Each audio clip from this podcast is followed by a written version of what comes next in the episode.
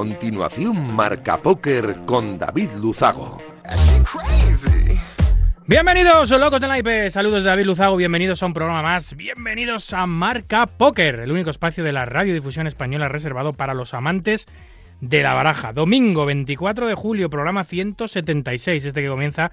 Y voy a aprovechar para agradecer, como cada semana, Radio Marca la cesión de este gran espacio y, por supuesto, por hacerlo viable a nuestro sponsor, winamax.es, la mejor plataforma para jugar al póker online de nuestro país. Nosotros, como cada domingo noche, vamos a intentar que los próximos 90 minutos les sirvan un poquito para evadirse de la situación actual y hacer un poco más ameno todo. Nos ponemos ya en breve con los titulares de un programa, como siempre, cargadito de historias, de noticias, de reflexiones, de actualidad y, por supuesto, de entrevistas. ¡Arrancamos! Arriva, arriva quello che deve arrivare. Non ti preoccupare, non ti preoccupare. Arriva, arriva quello che debe arrivare. Non ti preoccupare. Pues hoy vamos a retomar eh, las ya tradicionales entrevistas GoFast, esas entrevistas en un formato semi-turbo en el que preguntamos por una u otra opción a nuestro invitado, en este caso va a ser la jugadora madrileña Teresa Gutiérrez, conocida como Miss Banda, que va a someterse a nuestro test particular. Tendremos un carrusel de noticias que define a la perfección lo que ha ocurrido en nuestro maravilloso mundo en estos últimos siete días. Volvemos a contar con la presencia de Adrián Sevillano, Baturro, que nos va a hablar del nuevo campeón del mundo, en noruego Espen Ulen Jorstad.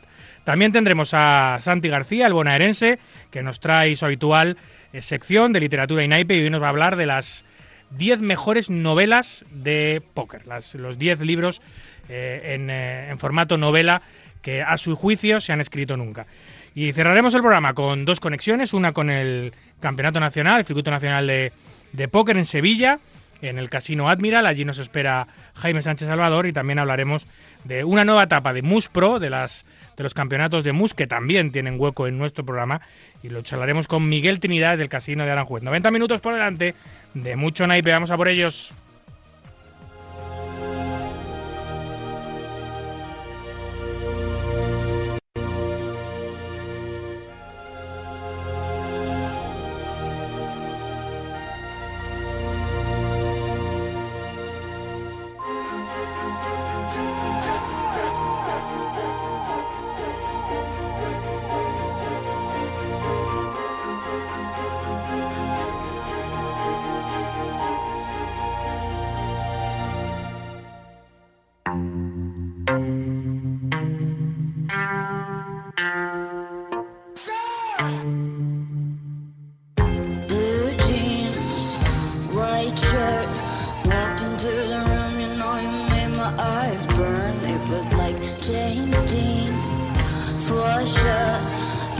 Fresh to death and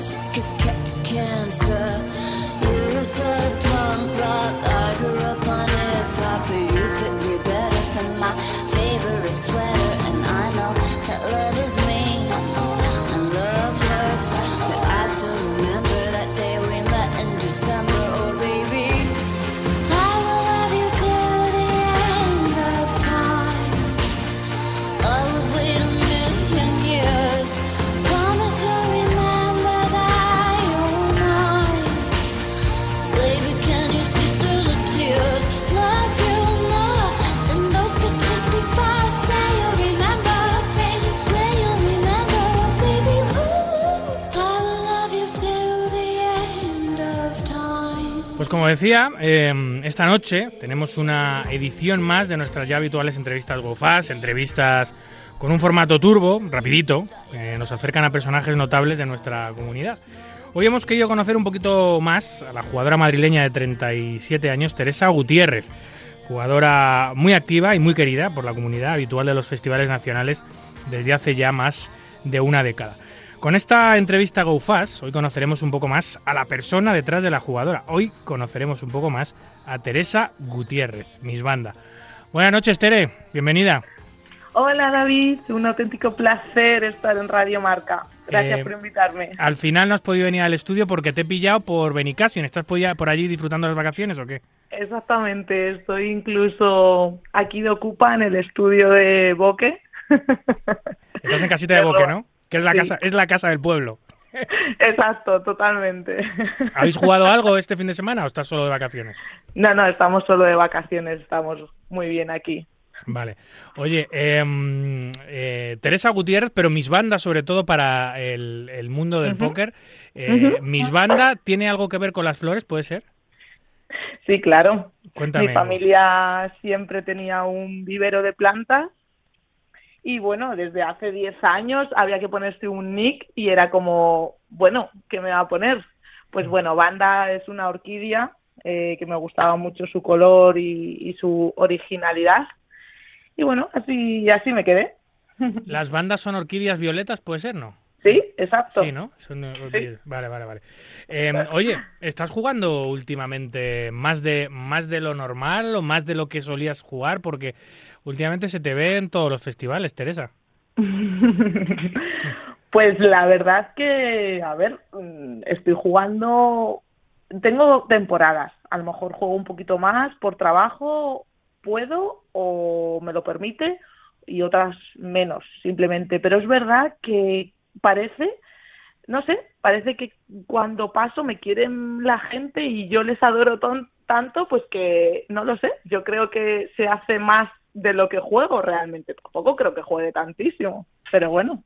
No, ahora se te ve mucho. Supongo que también mm, podrás delegar parte de, de tu trabajo porque eres empresaria, llevas muchos años con varias empresas a, a- a- cuestas. Sí, Em, tengo dos negocios. eh, cuéntame un poquito sobre ellos, porque claro, no todo es póker en tu vida. No, de hecho me han preguntado eh, antes, dice, ¿contarás lo que haces? Y yo, bueno, pues claro, si me preguntan, claro que lo hago. Nada, tengo dos empresas, que era la empresa familiar antigua de mis padres, que es un pequeño vivero realmente.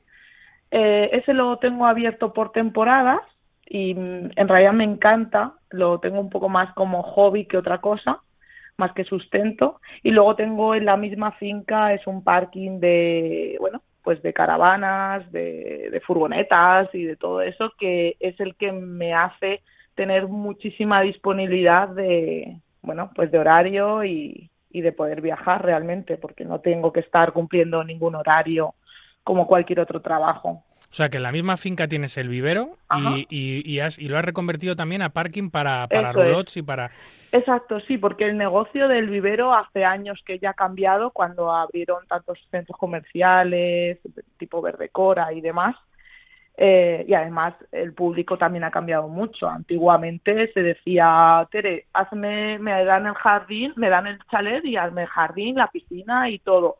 Y ahora realmente, pues no. Ahora realmente eh, la pareja que se compra un chalet quiere el mínimo mantenimiento porque los dos trabajan entonces pues pues ha cambiado mucho entonces le di un poco la vuelta a mí mi madre me enseñó que, que no te puedes aferrar a nada en la vida y que de la pena nunca se no se no se vive entonces me dijo nada si hay que evolucionar y cambiar las cosas se evolucionan y cambian y nada incluso tengo en ese terreno más espacio que todavía tengo en mente hacer cosas o sea que yo no paro Esa cabecita siempre está pensando, ¿no? Luego, habla- Siempre, luego, siempre. luego hablaremos.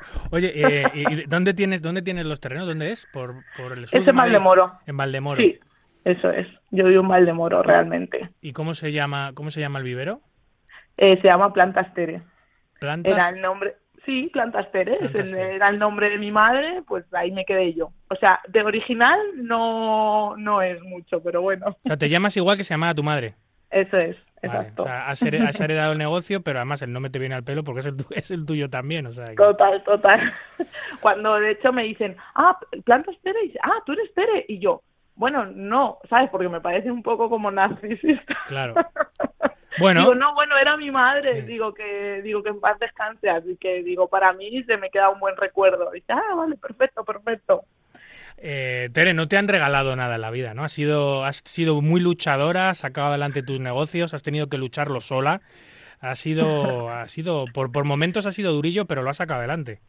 Sí, eh, bueno, también es verdad que me han dado muchas oportunidades. No cualquiera, eh, por suerte por desgracia, no tienen, bueno, pues eh, son herencias y hay que lucharlas muchísimo porque además mi familia no, es- no, no era fácil.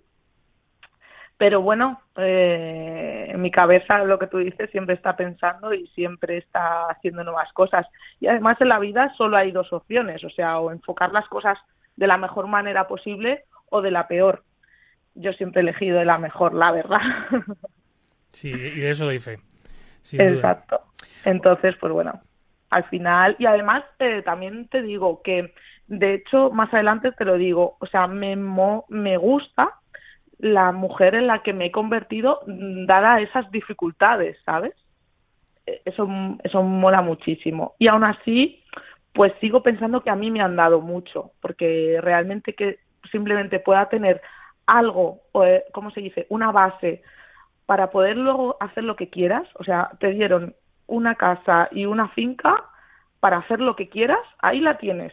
Unos la venderán, otros eh, nada, sembrarán tomates y otros crearán negocios. Bueno, pues ya está.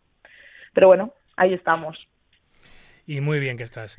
Oye, em, hablando de cosas eh, eh, buenas que, que, te han pasado, em, ganaste, bueno, no ganaste, pero estuviste a punto de ganar hace poquito un, torneo en, en, uno de los festivales más importantes de España, el Circuito Nacional.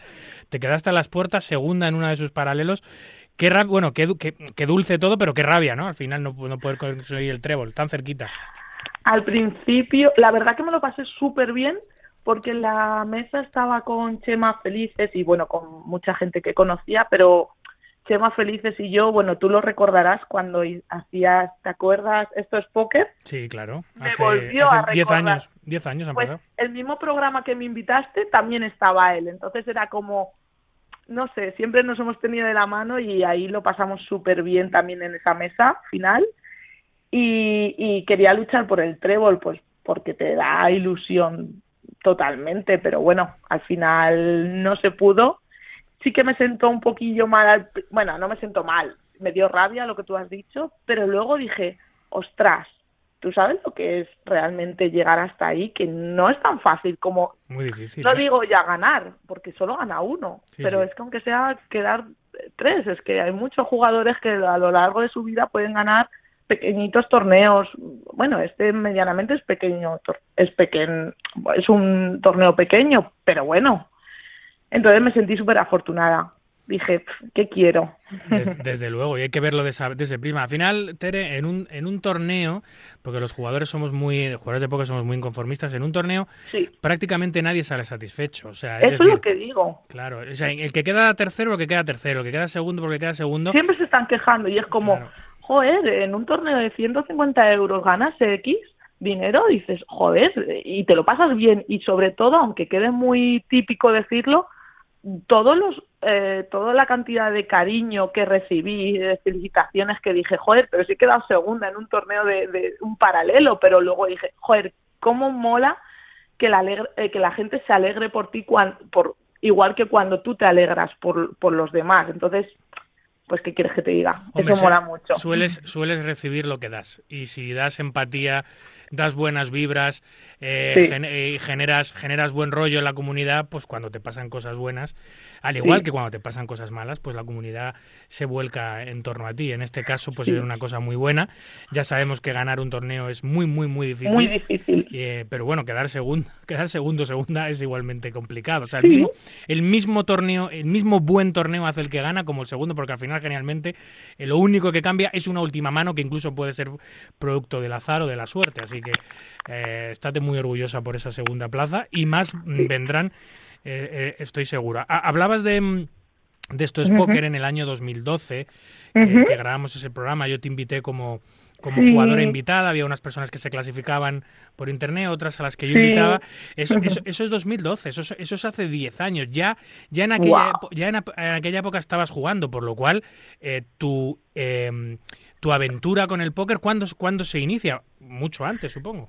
No, o sea, puede ser que en el 2000, el otro día lo hablábamos, creo que entre el, a últimos del 2010 puede ser. Eh, sí, yo creo que cuando tú me invitaste eh, sería, llevaría un año y medio, cosas así. Allá era, sigo siendo tímida, te iba a decir, allá era una chica súper tímida, súper introvertida, que podía parecer incluso esa timidez podía parecer distante o borde, pero para nada, era al contrario. Pero bueno, ahora sigo siendo tímida, pero me he quitado un poquito. Lo camuflas bien, ¿eh? La timidez, te lo digo. Sí, también, también, también- también te lo digo porque donde, por donde por donde pasas la- el torneo no queda indiferente y las mesas Sí, sí, ad- sí, adquieren otro rollo. Así que. Pero si te das cuenta, no es hablar de mí. O sea, lo que has hecho hoy conmigo es como, uff, para mí me está, bueno. Sí, que no eres muy amiga de los micrófonos y de las entrevistas, eso ya lo sé yo. No, no por eso, sino porque mm, yo tengo como un personaje o una, ¿cómo se dice? Un escudo que cuando se rasca un poquito ahí es como, uff, espérate. Ya. Pero vamos, que ahí estoy para, para contestar a lo que quieras. Bueno, rascamos hasta donde tú me dejes. eh, Claro que sí. Tere. Oye, entonces, se te cruza el juego más o menos en el año 2010. ¿Por qué? Ujú. Porque tú supongo que estarías con tu empresa familiar, con el vivero, Sí. estarías a tu rollo y de repente te pones a jugar al póker. ¿De, de dónde sale esa Sí. afición? Entre amigos, eh, me iba en esa época con unos primos míos, que uno, bueno, dos de ellos los conoces, y nada, entre unos amigos y demás, pues eh, nos fui, bueno, pues me enseñaron un poquito a jugar, y, luego ya más bien, bueno, eh, seguí jugando porque a mí realmente, aunque parezca lo contrario, salir de fiesta toda la noche, mm, bueno, pues eh, desmadres y demás, no me gustaban. Ni, bueno, ahora me salgo de fiesta, pero bueno, tampoco es que sea. Entonces, no me gustaba mucho y tenía mucha eh, disponibilidad de tiempo. Entonces, pues me bajaba simplemente y yo decía, a ver, ¿dónde yo voy a estar mejor que en un sitio que, que, que, que voy a estar cuidada, que no voy a tener buitres alrededor como en una discoteca? Sí, y encima voy a hacer como un deporte mental, me voy a entretener toda la tarde y de una forma, oye, que no te tienes por qué gastar un pastizal. Entonces me bajaba muchas veces a Aranjuez hasta que me empecé a bajar yo sola, por, por eso mismo, por disponibilidad. Y ahí aprendí, ahí creamos como una comunidad de, de, varias parejas, de, de amigos y de tal. Y bueno, pues ahí más o menos fui aprendiendo. Mira, un mensaje, un mensaje para todas esas chicas que les gusta jugar al póker, que tienen Sí. inquietud, que lo han probado online, que disfrutan, Sí, que disfrutan de este juego, pero que luego no se atreven por lo que sea a dar el salto a los casinos, porque les parece, exacto. pues es una, es una, es una, una recomendación muy interesante el hecho Y de que no pasa nada, y que no pasa nada, y, y de hecho, esto te digo hace 12 años o hace 10 años o, o lo, hace mucho tiempo, pero es que a día de hoy incluso te aceptan cada vez mucho más, o sea, los jugadores están encantadísimos, tratan genial, bueno, bueno, para mí me, estoy súper a gusto, entonces pues animo a todas. Desde luego que, que incorporar a, a- a la mujer al, al- a nuestro deporte, al mundo del póker, es una de las tareas Claro. pendientes de la industria porque eh, se han hecho muchísimos intentos eh, para que se incorpore de una forma un poquito más masiva. Sigue siendo alrededor del, del 5, 6, 7% del total de los jugadores, tanto online como live. Sigue siendo un porcentaje Wow. muy residual. Con todas las cosas que se han hecho desde el principio del siglo, pues no, hay- no ha aumentado mucho. Entonces, todo lo, todo lo que se haga por, por intentar incorporarla, eh, pues muy bueno para la industria, muy bueno para el juego y para los jugadores, que os echamos de menos, la verdad, de las mesas. Yo estoy a favor totalmente, ¿eh? Es- Yo estoy a favor de eso. Pues sí. Oye, em, en tu carrera de póker, que ya son Sí. 14, eh, 12 años, Yo no te he visto, eh, no te he visto nunca sponsorizada. Sí que te, sí que, sí que he visto que has que algunas fotillos, tienes algunas fotillos con chaquetas de 888, con parches de 888. Yo no sé eh, por qué razón las llevabas, pero no sé si, si, si te ha faltado eso en tu carrera, porque otras, otras mujeres de tu generación Sí. sí que tuvieron la suerte de ser sponsorizadas. Eh, sin embargo, tú no, no, no, no llegaste a hacerlo nunca. No sé si no, no te llegó la oportunidad, la rechazaste, ¿cómo fue? Yo creo que realmente, mm, a ver, ¿cómo te digo? Me vendo bastante mal y dejo brillar a los demás, o intento hacer eso. Entonces, cuando es para mí, es como, uff, sí, sí, pero no. Entonces, en esa época, a lo mejor no, no, lo, no lo quise hacer por, por lo que te he dicho, por timidez o por, o por otras, otras cosas mías, esos pues yo qué sé, siempre te hace falta, yo qué sé, por ejemplo, que tus padres te digan, oye, pues si te gusta, hija, pues lucha, pues llama a las agencias, llama tal, ¿sabes?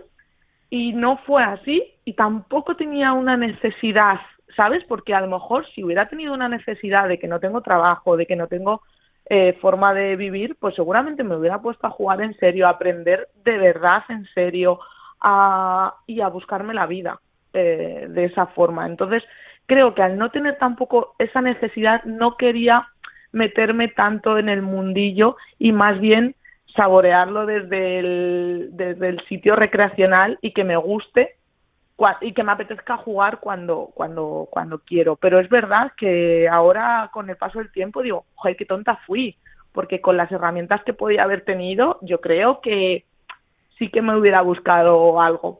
Sí me han venido algunas ofertas, en plan, eh, Tere, te patrocinamos este torneo, tal, eh, hace ya tiempo, pero en verdad no me gustó demasiado eh, todo y simplemente no, no lo busqué más. ¿A qué te refieres cuando dices todo? Mm, yo qué sé, era muy vergonzosa y, por ejemplo, no me apetecía que me bancaran un torneo de bajo Bain eh, y luego, por ejemplo, no me, no me decían, no, te tienes que hacer fotos con todo el mundo, con los jugadores y tal. Si a mí me lo hubieran propuesto así, o sea, me lo hubieran enfocado así, digo, oye, adelante, pero me lo enfocaron más tipo jugadora y uff, es como, oye, si estoy de jugadora, estoy de jugadora, me parece muy bien que me haga muchísimas fotos, pero a veces cuando eres mujer eh, tienes que equilibrar un poco todo eso. No quería, no sé, la imagen, no quería dañar mi imagen, no sé por qué, siempre he pensado eso. Y a día de hoy, para nada lo hubiera dañado pero bueno, no habría estado yo eh, no, sé. Porque, además las marcas, ha habido, bueno, en España ha habido históricamente varias mujeres patrocinadas. Hablamos de María Maceiras, que estuvo con Everest Poker, hablamos de Ana Márquez, que estuvo con, con Poker Stars, con 8-8, ahora está con, con ACR, con Leo Marget, que, ha estado con, con 8-8, Winamax y Poker Stars y Winamax. Eh, ha habido Yo grandes... más bien no me he buscado la, la, la, la vida en ese, en ese aspecto. No sé el por qué. Tampoco me han venido, ¿eh? Y si te llegasen hoy, ¿qué, qué, qué haríamos? Porque ahora sí que estás en medio de, de, una vorágine de trabajo, con tus empresas, con tus, con tus historias. Que si ahora vienes una empresa y te dijese, oye, Tere. Pues como todo en la vida, hay que escuchar. Sí, sí, desde luego. Siempre se escucha y, y, y por supuesto, se vería eh, de alguna forma, claro.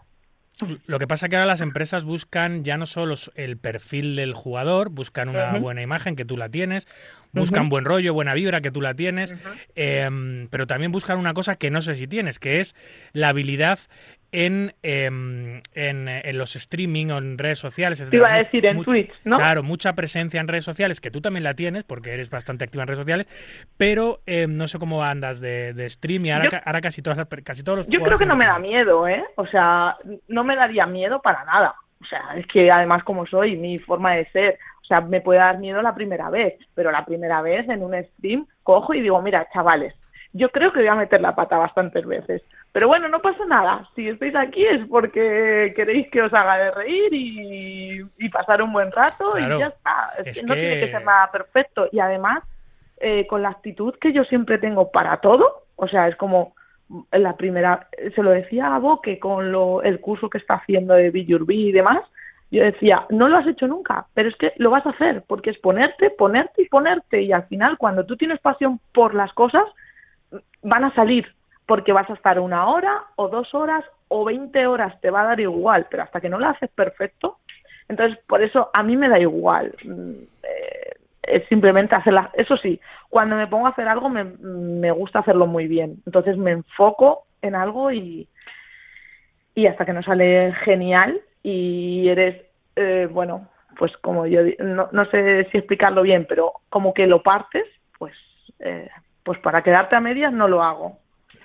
Sí, sí. Hombre, en, en, en, Twitter tienes muchísima presencia. Eh, estás, eh, sí, además, participas de todas las conversaciones que, que, surgen en la comunidad. Y además me, ha, me, ha, alegrado, perdona que te corte, que, que por ejemplo cuando anunciaste el, el, la entrevista en Radio Marca y demás, jope, un montón de muy buena aceptación. O sea, he tenido muchos likes en un tweet que al final es un poco como, no sé decir la palabra diplomático, puede ser, pero es un poco es más normal, no es tan tan graciosísimo ni sí, tan más, más neutro, más neutro. Eso es. Mm. y entonces al final es como que la gente se ha alegrado. Antes lo he puesto por, por, mi, por mi Instagram y qué preguntas y tal, y me han escrito por privado las preguntas que le hubiera gustado eh, que me respondiera. O sea, que es que en realidad mola mucho. Yo te lo dije, yo te lo dije hace unas semanas cuando te propuse la entrevista y me dijiste, pero a mí quién me va a querer escuchar. ¿A quién le Y- y interesa? claro, ¿A y te, le y te- y te interesa? dije, mucha más gente de la que te imaginas, Teresa.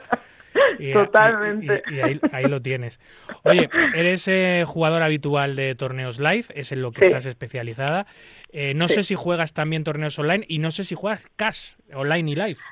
Eh, casi apenas juego. Eh, ya te digo que yo juego bastante por, por, por recreacional, ¿vale? Juego cuando me apetece, lo que me apetece y lo que puedo y todo. Entonces juego más torneos porque es lo que más me divierte. Eh, no juego CAS, no suelo jugar CAS. Alguna temporada he jugado CAS y demás, pero yo creo que me paso de, de, de roca ahí y no me divierto nada. Y, y online alguna vez juego, pero bueno, no es lo más normal. Ahora, por ejemplo, esta noche creo que vamos a hacer, sesión. Eh, sí, ahora haremos sesión y demás de torneos y, y ya está. Entonces, pues bueno, está guay. En Wina, ¿eh? Acuérdate. Vale, de acuerdo, claro que sí. Oye, vamos a... Vamos a... Además, gané, gané unos premios en Wina ¿Sí? que sí, en esta última parada que molaron un montón porque gané como un pack en el, se llama Bongo, que no es el bingo, sino el, el Bongo, y eran como varios free rolls eh, valorados. Es un pack Ah, en Torre dices, en el Winamax Sí, Poker en Open dices. Vale, vale, sí, vale. Y gané un pack de 2.500 euros. O sea, que es que encima tengo una suerte increíble. Y Matthew eh, eh, se llamaba Una Vuelta con Matthew, porque realmente vas a los torneos que, que, que quieras apuntarte en ese pack. Y, y bueno, Matthew estaba encantado, como diciendo, bueno, qué alegría que tú estés encima una chica alegre, simpática, porque le llamé la atención. Dice, madre mía, qué casualidad. Digo, nada, no te vas a librar de mí. Hablas de pues, Matías Durán, que es el jefe de póker en vivo de Winamax, ¿no? eso es, exacto, Matías- exacto. Matías Durán, sí. Sí. Eh, eh, pues como, como, como, como diría, pues eh, tienes mucha, tienes mucha flor, pero es que además te viene de familia. Y mi segundo apellido se llama, eh, me llamo Teresa Gutiérrez Ramos, además. Sí, es que estaba, estaba, estaba decidido eso ya. Total, antes. total, total. Vamos a empezar, si quieres, con la entrevista Venga. a GoFast. Esta entrevista que, mm, para el que no la haya escuchado, hemos, han pasado por aquí innumerables personajes notables de la comunidad, entre ellos Boque, que en, el que, en, en la, en la casa del que estás alojada, que estuvo aquí en el programa hace ya un año, un año y medio por ahí. Y, mm, y bueno, pues son, son, son preguntas con generalmente dos opciones, tienes que elegir una, u, una u otra, y si tienes duda, pues puedes elegir una tercera que a ti se te ocurra o matizar lo que quieras. Vamos a ver. Eh, Vale. Podrías matizar. Algunas son de, de, mm, de la vida en general y otras son específicas de, de póker, que van, van, en, van, van en- entremezcladas, ¿vale? Vale, jugamos, Bueno, claro. Pues vamos para allá. Nombre completo. Teresa Gutiérrez Ramos, Edad. 37, ¿De campo o de ciudad? 60-40, O sea, 60 de campo, 40 de ciudad, ¿no? exacto. ¿Cuántas horas duermes? Uf, de 8 a 10. Pues te cuidas bien. Eh, así, así tendrás la piel. Último viaje. Benicassin, Objetivo no cumplido. uf. Vivir en el Caribe, frente al mar, más negocios y seguramente que ser millonaria, que eso no me cambiaría mis objetivos. O sea que, pero para, para, para llegar a vivir en el Caribe, seguramente tengas que cumplir primero el, el segundo objetivo, el de tener más empresas y luego luego- ya poder venderlas o poder vivir de los réditos y, y- y trasladarte allí. Ojo, o montar alguna empresa en el Caribe también. Pero cuidado, que, o sea, eh, ese es que no me cambiaría mis objetivos porque solo quiero hacer más feliz a la gente que se me cruce en la vida. O sea, que es que en realidad seguiría haciendo las cosas, pero, jope, que molaran mucho más. Y mucho más desahogada, y mucho menos estrés, y mucho menos de todo. Claro que sí. Oye, ¿tocas algún instrumento? Uy, toco las palmas y con bastante dificultad, imagínate lo demás. Vale, en, en música, ¿te- ¿cuál es tu género favorito? ¿La- ¿El rock, el dance o el pop? Reggaetón. Reggaetón. Su- bueno, reggaetón. Bueno, ahora está, ahora está de supermoda. Pues no somos de la generación del reggaetón, ¿eh? Ni tú Ya, ni ya yo. lo sé, Ni- ya ni lo sé, ni pero bueno, pero pero bueno. intento, intento que me Ya. guste. Yo, yo intento que no me guste, pero hay algunas canciones que son muy molonas, pero intento, Hay algunas que sí. intento que no me guste. De hecho, de hecho poco reggaetón ves en, el, en, en la selección musical del programa, que también la hago yo. Sí, total, Po- pero Poco hay. Pero mola mucho tu Sí. selección, ¿eh? Ah. O sea, a ver, a mí la música me gusta en general todo, el reggaetón, el flamenco, me gusta mucho, el dance, todo eso. Pero bueno, en este caso es como que me alegra y me da buena vibra. Además, había un estudio de que el reggaetón eh, en, el, en el cerebro eh, tiene una parte que es la activa y te hace más feliz. ¿Ah, sí? O sea, sí, de verdad. Y ya con esa excusa ya lo tengo para todo, ¿vale? Oye, entonces tu grupo favorito era también un grupo de reggaetón o un solista de Pues reggaetón. no, no tengo ningún grupo favorito y no me gusta ser fan de nada. No quiero ser, no sé, no me gusta ser fan. Vale, en la, en la discoteca, ¿qué sueles hacer? ¿Bailar o sujetar Bailo. barra? Bailo, bailo. Sí, ¿no? O intento bailar. El póker, ¿cómo lo catalogamos? ¿Juego o deporte? Desde, desde mi enfoque recreacional, juego. ¿Dar propina, sí o no? Sí, ¿Perro o gato? perro. ¿Radio o televisión? Creo que televisión. ¿Comida favorita? Uf, me gusta todo, pero la paella de mi amiga Vanessa, que a ver si me escucha y me hace una mañana, sería estupenda. Hostia, pues es mucha presión, ¿eh, Vanessa? Su plato favorito es tu paella. No la paella, la paella de mi amiga Vanessa. Hombre, O sea, sí, sí. le estás metiendo mucha presión a tu amiga. ¿Cocinas? Sí, ¿Cuál es tu mejor receta? Cocinaba, hace tiempo que no suelo cocinar mucho ahora, pero bueno, eh, bueno, marmitaco, lasaña. Marmitaco, ¿eh? Sí, sí, sí. Y todo lo que hago, si me pongo a cocinar, todo muy casero.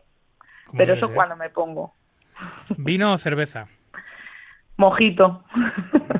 Más dulce. ¿Carne o pescado? Uf, calidad. Calidad sea lo que sea, ¿no? Exacto. ¿Café o té? Café ristreto, ¿Cuál es el ristreto? que es muy, muy corto, con muy poca agua y un sabor súper intenso. Cuando es muy buen café, es, es el mejor. Si no, no me gusta el café, realmente. ¿Jugador de póker favorito? Uy, pues tengo dos. Iñaki Solé, por miles motivos, sobre todo por la mentalidad y el enfoque. Cuando ha estado de down es el mismo que cuando ha, cuando he estado de, de up. Mm. Y Amadi también es admirable. Los dos creo que les une una cosa importantísima en el póker, que es la pasión. Sí. Y Ya también está. les une una cosa que es muy importante, que es que caen bien y son altos generadores de buenas vibraciones en, eh, en la gente que tienen enfrente, porque Es que es más gente, que, te da, que, da gusto que ganen, vamos. Que te, Totalmente. Y, y, y más gente tendría que haber en el póker así. O sea, si, si no existieran, se tendrían que inventar cada vez más. Eh, bueno, estos son los jugadores favoritos. ¿Tu referencia en el póker? ¿Has crecido viendo jugar a alguien o alguien, algún, algún ídolo que, que, que puedas decir, he aprendido de esto, él es mi referencia de juego? A ver, pues obviamente Santi Torres y Poker Éxito. Sí, ¿no? Buena, buena troleadita, ¿vale? Vale, vale. A Ojo ver, que, una te tenía que hacer. sí, sí, ojo que la gente se puede pensar que sí. Oye, él tiene su escuela No, y, para, y- para. y le, Sí, y le- sí. y le va muy bien. Y Además, Por supuesto, pero Eh, y- bueno, y era encima, más broma. encima saca- sacamos un montón de, de- sacan un montón de cortes de, de su escuela que nos hacen el día a día más divertido. Claro, eh, además, no, en serio, ahora en serio. Eh, cualquier persona que pueda vivir del póker, para mí puede ser interesante desde todos los ámbitos, jugadores, organizadores, periodistas o lo que sea. Claro que sí. Es que somos una gran familia, todos los que formamos la comunidad de Exacto, póker. y es que además todo es de escuchar, eh, tanto los jugadores de, de High Stake o como lo que sea, todos los ámbitos, organizadores también, me encanta escucharlos, periodistas como tú también, o sea, es que siempre va a tener que apor- aportar, entonces eh, siempre te va a coger algo. Desde luego, todo el mundo aporta su granito de arena, que esto siga girando. Eh, ¿Holden o Maja? Holden, Holden. ¿Creyente o atea? Uf, pues yo solo creo en el River, pero... Yo al revés, yo no, No. me fío nada del River. Cero. Eh, creo, no, eh, realmente te iba a decir otra, digo, creyente del Overbet en Tour, pero... No, creo que hay personas especiales que nos cuidan, o al menos a mí eso me ayuda. Al menos, eh, al menos si Sí, no es fuera así, día. es un buen placebo para llevarlo como mantra en la vida, que tienes a alguien Eso. detrás ayudándote. Perfecto, lo has definido. ¿Votas o te abstienes? Últimamente voto porque creo que es lo mínimo para intentar que el mundo cambie. ¿Red social favorita? Instagram.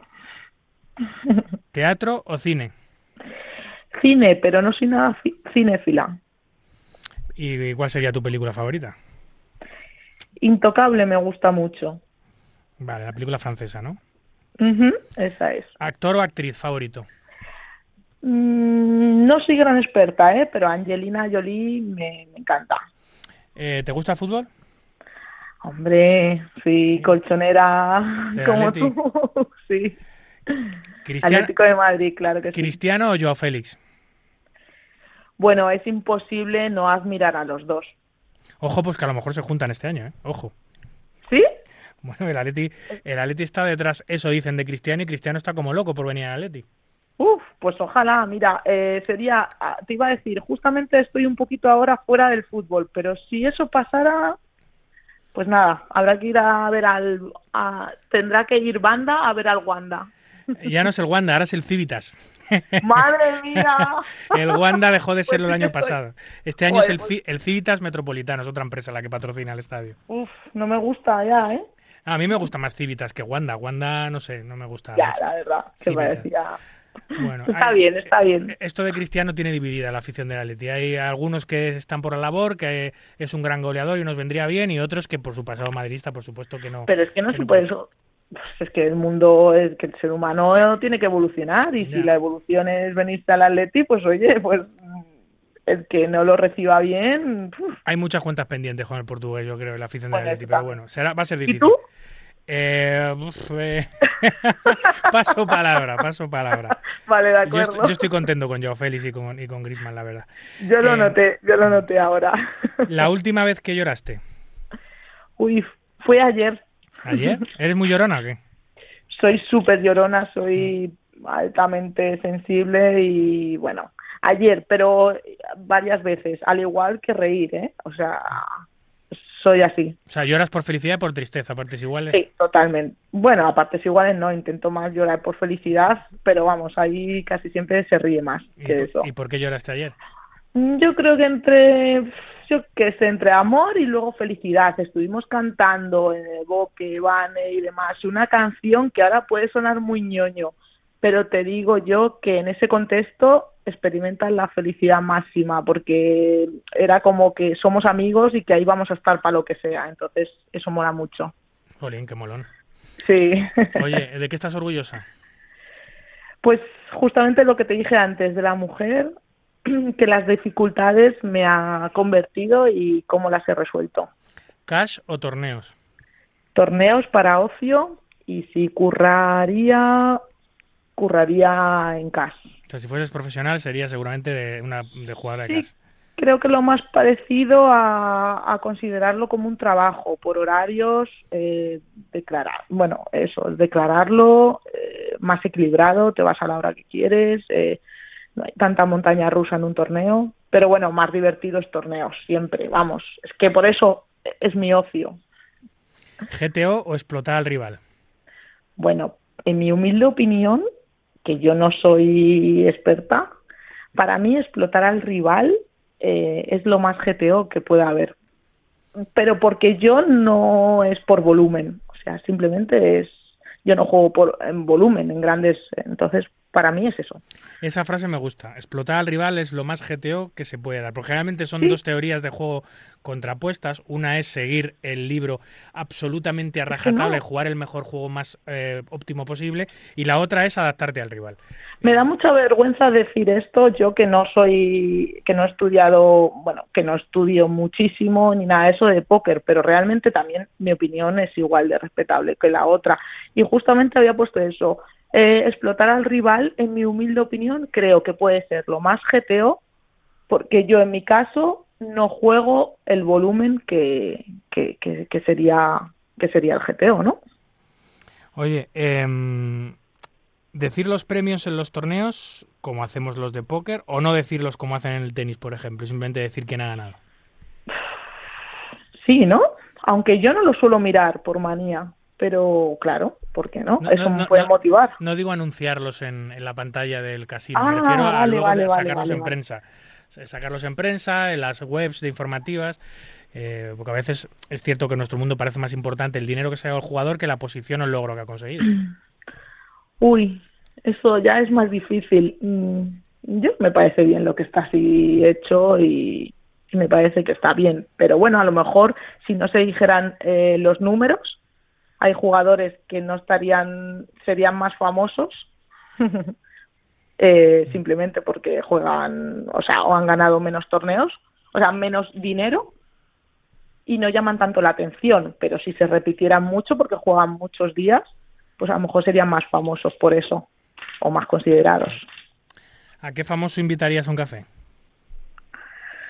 Em, pues en realidad, eh, ¿cómo se dicen? A los conferenciantes eh, o personajes o coaches motivacionales, rollo Alonso Puig y todos estos, que te pueden aportar tantísimo en una simple charla, pues, pues a esos. Interesante. ¿Con qué famoso te irías de copas? Bueno, yo creo que con Joaquín, el del Betis, Sí, muy- es, es un, es un buen referente del humor para pasarlo bien además. Yo creo que con él sí. ¿Personaje histórico favorito?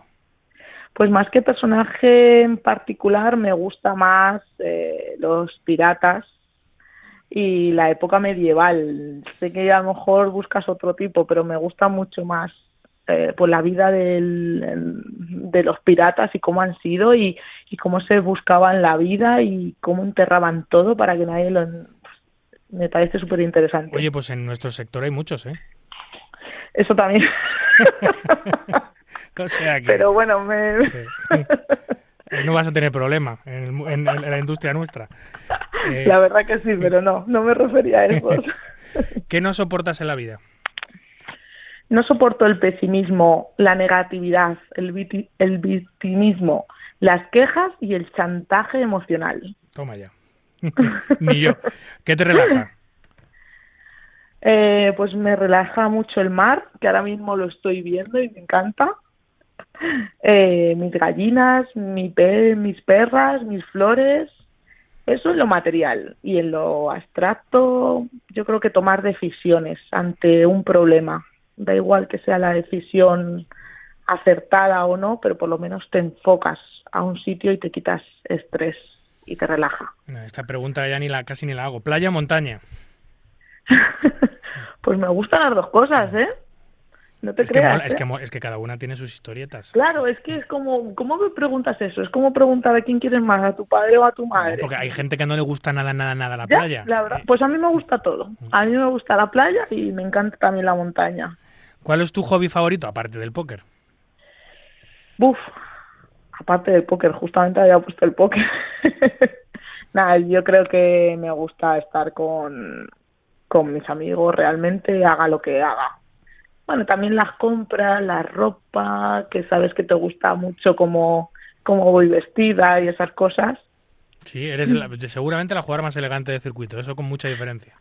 Me acuerdo cuando el otro, bueno, hace tiempo me dijiste, eh, bueno, me callo.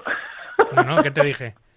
me dijiste eh, algo de que me acuerdo cuando ibas en chándal Ah, y en sí, gorra. claro, porque es que, es, que, es que has cambiado muchísimo. Cuando empezaste a jugar ibas con chándal y gorra.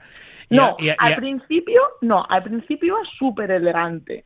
Luego volví a, chándal, gorra y super sport. Sí, un rollo super poquero, un rollo de ropita de póker, de casino, tal. Sí. Y no puede ser eso, Sí. y no puede ser eso. O sea, sí, a mí siempre me ha gustado, eh, una de las cosas por las que empecé al póker era por arreglarme, ir a un casino, arreglarme, ponerme guapa, porque date cuenta que yo en mi negocio, en, en el vivero, siempre iba en chándal, llena de barro, manchada realmente.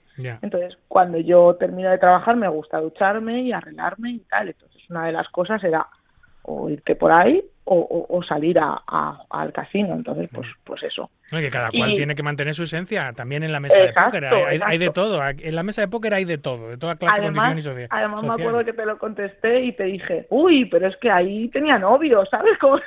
Ah, claro, claro. Cuando, cuando ibas con la gorra y el chándal tenías novio, no había que buscarse las castañas, ¿no? Nah, sabes que lo magnifico todo para hacer más de reír y, y- se echaron unas buenas risas entre, entre todos nos echamos, la verdad. Oye, em, volviendo al tema de póker, ¿apertura por dos o por dos y medio? ¿Por cuánto? Yo creo, yo creo que por dos. ¿Race por valor o, o mejor más cauta y solo call? Yo creo que depende en qué situaciones voy a hacer voy a hacer una cosa u otra, pero si te tengo que decir algo, race, siempre, siempre. Eh, jugar, eh, para jugar al póker, ¿mejor en vivo o, o detrás de una pantalla? Para mí live, siempre, en vivo. Vale. ¿Has vivido fuera de España? No, Eh, ¿Qué no falta en tu nevera? más que en mi nevera, te diría en mi despensa, pero bueno, si es en la nevera, yo creo que zumo. Si es en la despensa, seguramente que cereales. ¿A quién echas de menos? Uy, yo creo que a mis padres. ¿Cómo eran? Muchísimo. Eh, pues unos referentes para mí. O sea, puede ser muy, muy típico lo que te voy a decir, pero ella, por ejemplo, hace ya 18 años que no, que no está y todavía la gente se acuerda de ella. O sea, no es que yo me acuerde, sino los clientes eh, se acuerdan de ellos, de ella y siempre hablando súper bien. O sea, era increíble. Era, yo creo, avanzada a sus tiempos y conseguía lo que se proponía sin que la gente se enterara. O sea, te va a vender una planta sin que tú te enteres que te quiere vender esa planta. Pues más o menos. Para mí era admirable. Y él era la alegría por donde pasaba. Entonces intento tener una mezcla de los dos, pero es difícil, ¿eh? Sí, eh, eh, muy, muy prontito, ¿no? 19 añitos tenías cuando se fue tu, tu mamá. Exacto, exacto, justo. Y mi padre hace cinco, cinco años. Entonces es como, wow. Pero bueno, ya está. Yo nunca he pensado en esas cosas demasiado mm, en el enfoque triste. Y claro que no, hay que ver siempre el lado positivo, hay que acordarse de las cosas bonitas, hay que acordarse de las lecciones que nos dieron, cómo aprendimos, cómo Total. todas esas cosas que siempre se van a quedar y que eso no se va a olvidar nunca en la vida. Como no, Nada. en increíble. Em, eh, ¿Piso o chalet? Mm, Te diría más hogar. Pero bueno, si te tengo que decir es más casa. mm, Casa de una planta. Los chalets donde... eh, ahora, por ejemplo, yo vivo en un chalet adosado que tiene cuatro plantas y lo odio. O sea, pero bueno, es lo que tengo y, y, y mejor que nada, menudo. Claro, es que cuatro, Doy- doy cuatro- las gracias. cuatro plantas, ostras. Como, te- como se te olvida algo arriba, como se te olvida algo arriba. Qué pereza, de verdad. Pero bueno, ¿Semana Santa o verano? verano. ¿Torneos para mujeres? ¿Sí o no? ¿Exclusivos Sí. para mujeres? ¿Sí o no? ¿Por qué? Mm, ahí tengo varias, tengo algo que decir, pero bueno, espero ser breve. Eh, pues ¿por qué no? Si creo que tengo ventaja o me interesa por algún aspecto, bien por los premios atractivos, porque yo gané un Ladies también en el, en el 888 hace justo antes del confinamiento, por premios atractivos, por imagen, por diversión, no lo veo ningún problema. O sea, es que acaso no es lo que hacen los, los jugadores reg, jugar lo que les interesa, independientemente si hay mujeres, jubilados o lo que sea, yo qué sé. O sea que yo sé que tú enfocas la pregunta desde otro punto, pero yo es que no quiero meterme en ese barro. No me apetece luchar, no sé, contra el mundo porque quejarse es que no sirve de nada. Me puede hacer sentir bien quejarme, pero es que todo va a seguir igual. Entonces lo miro con que con los ojos de no de queja, sino de una oportunidad. O sea, si me interesa el torneo, ¿por qué no lo voy a jugar? Y aparte, existen otra razón muy importante. eh, yo creo que existen los ladies porque las mujeres se sienten más cómodas. Hay algunas mujeres que se sienten más cómodas jugando entre nosotras, al igual que otras se sienten más cómodas jugando con hombres. Eso, por ejemplo, yo me siento más cómoda jugando con hombres y Lucía Navarro se lo dije y también me dijo que, que también. Pero yo qué sé, ellas por falta de experiencia, por miedo a que no te toque un, un mal educado, que es la minoría, pero a mí me han hecho llorar más de dos y más de tres y más de cuatro veces en una mesa. Y no quieren pasar por esa experiencia, pues pues no les no es no es agradable para Generalmente el que es desagradable en una mesa lo es con un hombre, con una mujer o con lo que le pongan por delante, porque es una persona desagradable en sí. Entonces te puede afectar más o menos, pero es que es un retrasado, es un idiota. Exacto, pero, te- te- pero pero ya de por sí, jope, tengo amigas que dicen, ay, me gustaría jugar, pero joder, no me atrevo, no sé qué. Mira, te toca con un con un petardo y, y la verdad que no ya tiene mal recuerdo, entonces no vuelve, le da más más. Entonces, pues bueno, ¿por qué no? No lo veo, o sea, no lo veo eh, negativo, lo veo más beneficioso que, que negativo hacia el póker. Entendido. Objetivo en la vida. Mm, Yo creo que seguir así, seguir feliz, que eso engloba a la salud, que, que es muy necesaria, me di cuenta hace poquito. Éxito, amor y amistad. ¿Y en el póker? Objetivo en la vida en el póker, pues Objeti- objetivo en el póker. divertirme. Hombre, si eres alguien influyente, pues mejor. Y si creas cosas, pues también mola. En el éxito. Yo creo objetivo en el póker, éxito, se puede decir. ¿Soltero, soltera o casada? Soltera. ¿Hijos tienes? ¿No? ¿Te gustaría tener? Mm, No. Eh, ¿Educación pública o privada? Yo creo que las dos pueden ser válidas y las dos a veces pueden ser, eh, bueno, pueden ser, pueden estar bien o pueden estar mal. O sea, que es lo que te toque y lo que busques. ¿Y la sanidad? ¿Pública o privada? Pública. ¿Avión o tren? Tren. ¿Vivir mucho, conservadoramente o poco intensamente? Poco intensamente. Pero no muy poco tampoco, ¿eh? No, no muy poco tampoco, pero poco intensamente. Y para finalizar, un deseo. Pues que todo lo que tengo en mi cabeza se vaya cumpliendo y en el póker igual, seguir ti- divirtiéndome y, y ya está. Pues muy bien, Teresa. Oye, em, sé que em, sé que aparte de, em, de ser una excelente empresaria, una excelente jugadora, tienes también ideas que, mm, que intentan eh, unir las tus dos facetas, la faceta de empresaria y la, faceta de jugadora o, o la faceta de, de miembro de la comunidad de póker. No, no voy a desvelar nada ni me voy a hablar nada, pero tienes un proyectito por ahí que le estás dando vueltas y que te gustaría algún día hacerlo realidad, ¿no? O sea, dar el salto también a la otra parte del póker, no solo estar en la parte del juego, sino también estar un poco en la parte de los que eh, Ujú. eh, mm, facilitan a los jugadores que jueguen. Sí, totalmente. O sea, tengo mucha ilusión en eso y bueno, simplemente hay que estudiar un poquito. Creo que beneficiarme de lo que tú has dicho justamente de mi parte de que conozco el póker, lo poquito que lo conozco y lo poquito que también conozco en, en la parte empresarial. Entonces, pues bueno, si es posible, pues genial. Y si no, pues, pues, pues nada. Aquí estamos. Muy bien, Tere, ha sido un placer. gracias, David. Teresa Gutiérrez, conocida como Bisbanda, empresaria, jugadora de póker amateur, recreacional, una de las miembros eh, más destacadas de la comunidad, una de las jugadoras más importantes de nuestro país. Eh, ha pasado por nuestros micrófonos, ha sido un verdadero placer, Tere. De verdad, y siento, espero que os haya dicho todo y transmitido todo lo que quería de una forma adecuada. Estoy seguro que así ha sido. Un besito, Tere. habla- Nos vemos Un pronto. Vale, luego. hasta luego. Chao, chao. Hola Burlangas, aquí Espátula. Un abrazo para todos los amantes de marca póker.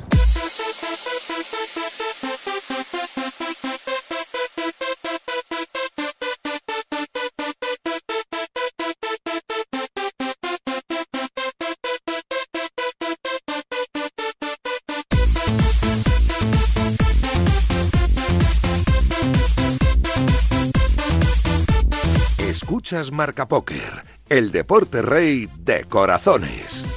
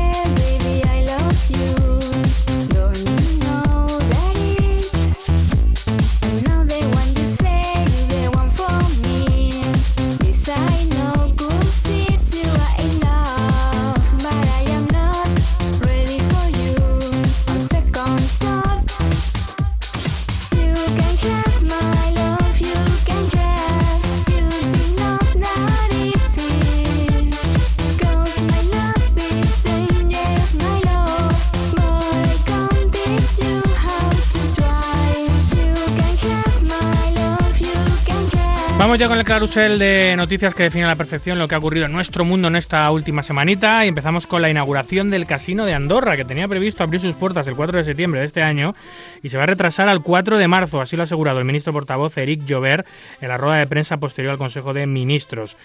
Jox SA, la empresa de capital 100% andorrano que ganó el concurso para la construcción del casino, ha presentado unos documentos que justifican los atrasos de suministros y elementos necesarios para la construcción del edificio. Por este motivo, el Consejo Regulador del Juego ha decidido aprobar la prórroga solicitada y fijar la fecha máxima para la apertura del nuevo casino el 4 de marzo de 2023. El jugador del Fútbol Barcelona, Real Madrid actual presidente del Real Club Valladolid, Ronaldo Nazario, vuelve a fichar por el equipo de embajadores de Poker Stars casi 10 años después. Ronaldo, que lleva un tiempo streameando en Twitch en su canal Ronaldo TV, fundamentalmente jugando a videojuegos, ha logrado crear una gran comunidad alrededor del canal y esta nueva faceta streamer del astro brasileño ha sido la que ha motivado a Poker Stars seguramente para llamarle de nuevo. El EPT de Londres regresa este octubre ocho años después. PokerStars ha confirmado que la capital inglesa volverá a alojar una de las etapas más icónicas del eh, circuito de siempre. Será en el Hilton Park Lane del 18 al 29 de octubre de este año, sí señor. El jugador canadiense Daniel Negrano ha perdido en estas World Series 1.1 millones de dólares. Se trata este, su primer año desde 2011, que no llega a una mesa final durante las series. Ha logrado 12 premios, la mayoría han sido mini cases, y Negrano ha firmado ha afirmado que las que han sido probablemente las peores World Series de su carrera, a pesar de que asegura él que su juego es mejor cada año y que cada vez cometen menos errores.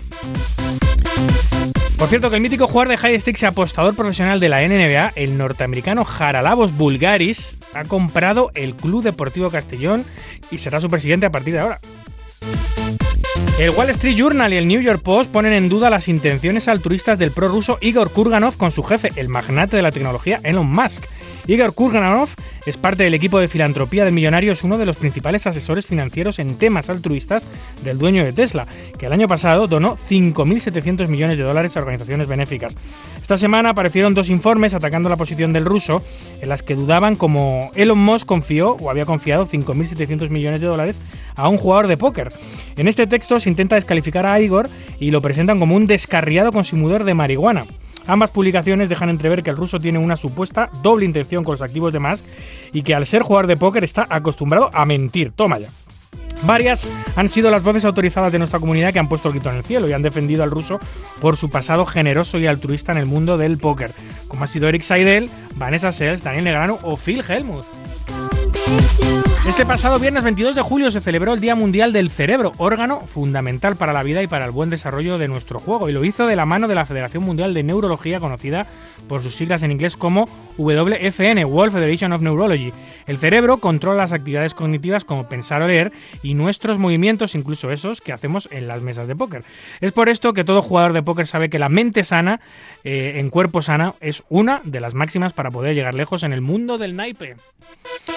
La Porsche Simons, jugadora amateur estadounidense, le retiran la custodia de sus tres hijos tras dejarlos encerrados durante horas de madrugada en su coche para irse a jugar al póker al casino Seminole Hard Rock de Florida. El Departamento de Justicia del Condado de Broward presentó cargos por negligencia infantil contra ella por dejar a sus tres hijos de 4, 10 y 12 años en el coche mientras jugaba una sesión de cash. ¡Qué barbaridad! El estadounidense Dan Zack se lleva finalmente el jugador del año de las World Series 2022 con 16 cobres y dos brazaletes. Fue el mejor de todas las series. El Luso, miembro del Team Pro de Winamax Yoshimao, fue el mejor latino acabando en sexta posición en la general solo por detrás del campeón de Dan Zack, luego de Daniel Winman, de Corea del Demir, Sean Diff y de David Peters. Un detenido por el falso tiroteo en Las Vegas, el Departamento de Policía Metropolitana de Las Vegas declaró haber detenido al responsable que causó la confusión en el strip y en los casinos de Las Vegas tras romper voluntariamente una puerta de cristal que originó, como ya vimos, un gran caos y confusión. La plataforma online World Poker Tour Global organiza un inédito torneo de un millón de dólares garantizado por solo un dólar de entrada. Sí, sí, un millón de entradas. Las estimaciones hablan de un overlay de más de 900 mil dólares. La imposibilidad de cubrir el garantizado es incluso física, pues cada día uno está limitado a 5.000 participantes, ya que se trata de una agresiva estrategia de marketing para posicionarse especialmente en el mercado asiático. Y cerramos con la noticia curiosa de la semana y es que el jugador italoamericano Paul Escaturro se registra por error en el evento en un evento de las World Series Online de 5.000 dólares de entrada y acaba segundo rozando el brazalete. Su intención era registrarse en un torneo de 500 dólares, pero por error lo hizo en el de 5.000. Bendito error, enhorabuena.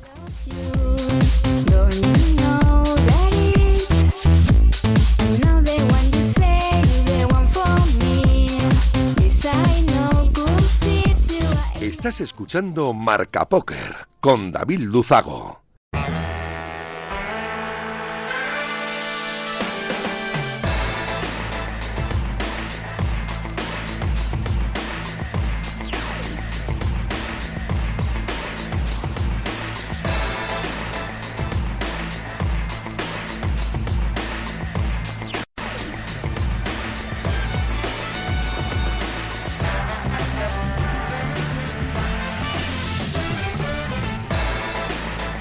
Tiempo ya de Adrián Sevillano, conocido como Baturro, redactor de Poker Red, que nos trae al programa siempre fenomenales temas sobre los que charlar y debatir ampliamente. Hoy vamos a hablar eh, y vamos a intentar conocer un poquito mejor, aprovechando la reciente presencia de Adrián sobre el terreno.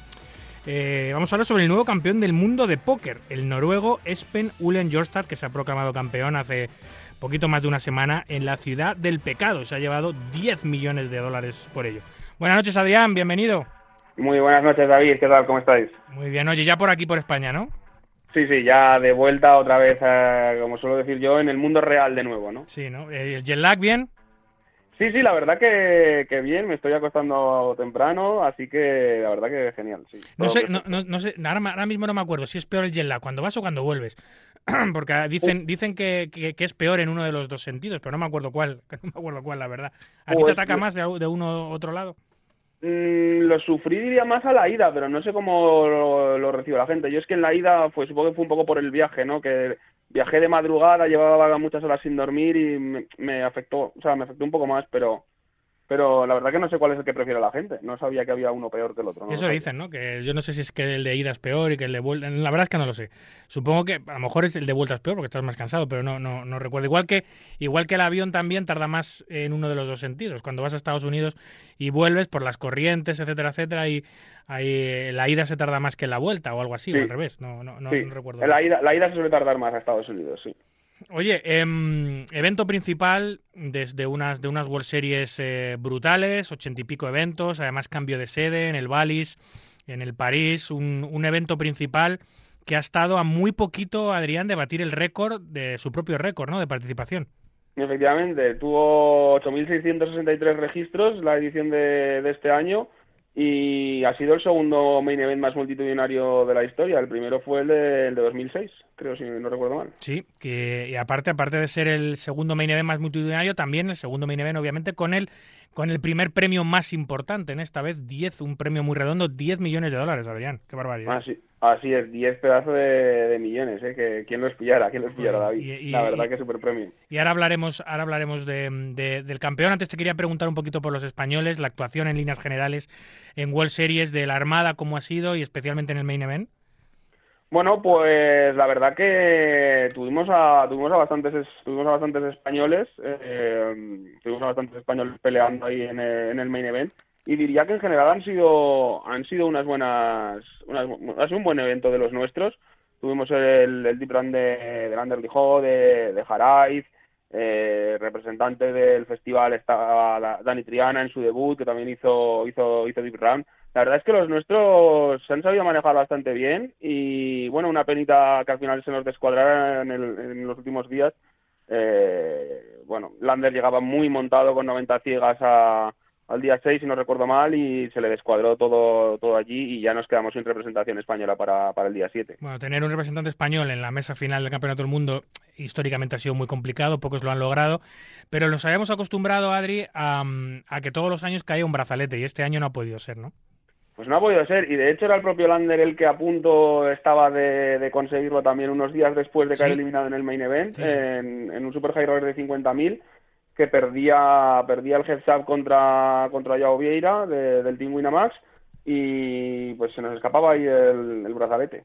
Sí, una pena. Es el jugador, desde luego, más destacado de la Armada, el vasco Landerlijo, que con esa eh, posición número 64 en el main event y con esa posi- segunda posición en el, en el último evento high roller del festival, el 50K, que lo acarició, quedó segundo, pues sin duda el, el integrante de la Armada más destacado este año, pero bueno, nos hemos quedado sin brazalete, a lo que nos habían mal acostumbrado los jugadores españoles últimamente. Así es, así es. A ver, al final es que la, cuántos jugadores pueden ir este año, diría que no ha llegado, yo diría que no había 100 jugadores españoles, igual me equivoco, igual había alguno más, pero diría que en torno a 100, eh, igual unos pocos menos, unos pocos más. Entonces, claro, al final de los miles y miles de jugadores que hay, pues eh, no, no, no representamos tanto, ¿no? Y conseguir todos los años brazaletes, pues al final es complicado, ¿no? Claro, en teoría, la, para eh, la mesa final la hacen nueve jugadores, ¿no? Nueve jugadores de, de 8.000 tíos, eh, pues es muy complicado. Entonces, para porcentualmente tener una opción matemática normal, debería haber eh, 800 españoles jugando el main event, ¿no? Eh, o, o- o 80, espérate, que a lo mejor estoy haciendo los cálculos mal, no sé, claro, estoy un poco espeso. El caso es que eh, nos habíamos mal acostumbrado también en cuanto a mesas finales porque eh, estuvo eh, estuvo Pollo Larrabe hace muchos años, estuvo Carlos. Mortensen, que fue campeón, eh, estuvo Fernando Pons. Eh, bueno, siempre tener un, representante en, en la mesa final del campeonato del mundo es casi como tener un brazalete. Muchos, muchas personas prefieren casi ser November 9 o lo que hace November 9 que ganar un brazalete de World Series por el prestigio que te da ser finalista. pero Y bueno, y por el dinero, claro, porque el noveno clasificado ya tiene asegurado casi un millón de dólares. Sí, este año me sorprendió que, que el noveno no le dieron el millón, ¿no? Otros años eh, todos entraban millonarios en la, en la FT y este año el noveno era el único que no salía con, con siete cifras de... Bueno, ya ves tú, bendito problema, ¿no? Que creo que salía con 850.000 o con 700... Pero vaya, que no salía millonario y sí que sí que me sorprendió un poquito, ¿no? Que no pusieran todos Es verdad. pre- premios de siete cifras. Hablando de grandes premios, campeón Espen Ulen Jorstad, que es un jugador profesional noruego, es eh, muy conocido en, en, el, en el circuito internacional, se ha llevado 10 millones de, de dólares y, tiene una peculiar historia previa, ¿no? Antes de jugar el, el, torneo, porque se había arruinado con la criptomoneda y, y la Santo Fortuna ha hecho que se lleve, bueno, y su talento, obviamente, que se lleve el campeonato del mundo y los 10 millones, Adri. Sí, efectivamente. Eh, además, es, bastante curioso, ¿no? Porque eh, antes de que empezara el main event, eh, él fue al principio al principio de, las series, ha, estado allí grindando todas, todas las series. Eh, pues eh, un día estaba pensando en jugar un high roller o no, estaba viendo a ver si lo jugaba o no, y al final decidía no jugarlo y aprovechaba el que había tomado la decisión de no jugar ese high roller de 25.000, me parece, para co- compartir en, en Instagram eh, la historia que contaba que hacía unas semanas, eh, tan solo unas semanas, pues había perdido la mayor parte de su dinero con la caída de, de Luna, de Terra, ¿no? Sí. Eh, tenía más de un millón de, de dólares eh, en Luna y en bueno y en otras monedas eh, UST, en ANC, en Astro y demás. Y el caso es que perdió, pues eso, más de un millón que, que era, era gran parte de su banca, casi la mayoría, ¿no? Sí, que es- Entonces, a mí me, sorpre- me sorprendió bastante la historia porque eh, tan solo unas semanas después de perder casi todo tu banca, casi todo tu dinero, eh, mentalmente tienes que estar destrozado, ¿no? Pero este eh, este, este chico eh, debe ser bastante bueno a nivel mental porque se plantó a grindar todas las series y la verdad que me sorprendió bastante, ¿no? Y lo ha hecho, lo ha hecho bastante bien. No por ganar en el, main event, que, también, pero bueno, venía ya de, de ganar el brazalete eh, por parejas con, con Patrick Leonard, ¿no? Eh, o sea, que ha desempeñado unas series bastante, bastante buenas. Y la verdad que no creo que todos estén capacitados para para ir a grindar ahora a jugar al póker, a jugarte el dinero allí a Las Vegas unas semanas después de haber perdido casi todo tu dinero, ¿no? No, es muy escandinavo esto, ¿eh? Muy escandinavo el hecho Sí. de tener la mente fría, la sangre fría, porque con un millón de, de bancarrota al lomo, con, eh, con el colapso de la criptomoneda, especialmente la que él tenía, la luna, llegar allí con, con, con- con la misma mentalidad de juego y estar tranquilo y afrontar los torneos igual, y encima llevarte dos brazaletes, muy pocas personas pueden, pueden hacer eso, ¿eh? Es que muchas directamente ni cogerían un avión para subirse e irse a jugar en esas circunstancias. Sí, sí, la verdad que sorprendente, ya te digo. Eh, o sea, igual no se quedó arruinado del todo, pero sí que dijo que había perdido casi todo su casi todo su dinero. Entonces, a lo mejor pues le quedaban unos cientos de miles, que sigue siendo muchísimo dinero, pero claro, si has perdido más de un millón, ¿no? Pues es como que estás un poco estás un poco en el fango, ¿no? Y la verdad que ha sabido ha sabido levantarlo y salir de las series como, bueno, pues como todo un triunfador. Sería bastante, bastante bueno. Si hay, si hay una profesión que puede superar estos downs tan salvajes, es la de jugador profesional de póker, porque está también acostumbrado a tener no tan gigantes y tan grandes, pero estamos acostumbrados a subir y bajar en banca continuamente y, y esa versión al riesgo, esa versión a perder dinero, eh, no es tan grande como en otras, en, en otras profesiones. eh, y eso es lo que le ha posi- posibilitado a él a, eh, eh, bueno, pues por tener la mente clara y tener la mente despejada y poder probarse campeón del mundo. ¿Quién era este jugador noruego antes de.? Porque ahora lo conocía todo el mundo, pero antes tam, era conocido, pero tampoco era tan conocido. ¿Quién es Sven Jorstad? Pues mira, eh, Spen, eh, por lo que estuve mirando sobre él, eh, comenzó jugando CAS, no sé si lo sigue jugando, diría que diría que ya no, eh, pero ahora, pues bueno, lleva siendo mucho tiempo regular de jugador regular de torneos, eh, jugador profesional, eh, mm, y además tiene, o sea, tiene eh, varias cosas. Por un lado está la parte de la formación, ¿vale? Porque es profesor, profesor en Rally One, la escuela de Phil Galfond, Ah, sí. Vale.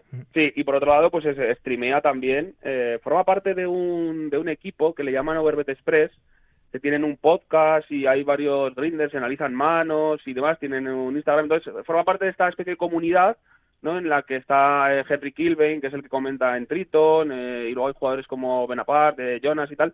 Entonces, eh, tienen ahí una especie de, mm, de podcast, de comunidad, ¿no? En, en redes sociales que son bastante conocidos, eh, streamea y demás, y bueno, pues juega bastante alto, es un jugador de torneos eh, que jugaba high rollers, eh, y bueno, los juega de forma, de forma habitual, y, y bastante conocido en la comunidad streamer y, y a nivel, eh, a nivel eh, pedagógico pues también, porque es profesor en, en One. Pues si ya jugaba High Rollers, pues ahora con una banca de, de 10 millones, eh, supongo que le veremos jugando los más si cabe. ¿Ha dicho algo al respecto, Uren? ¿Ha hablado de sus planes a futuro?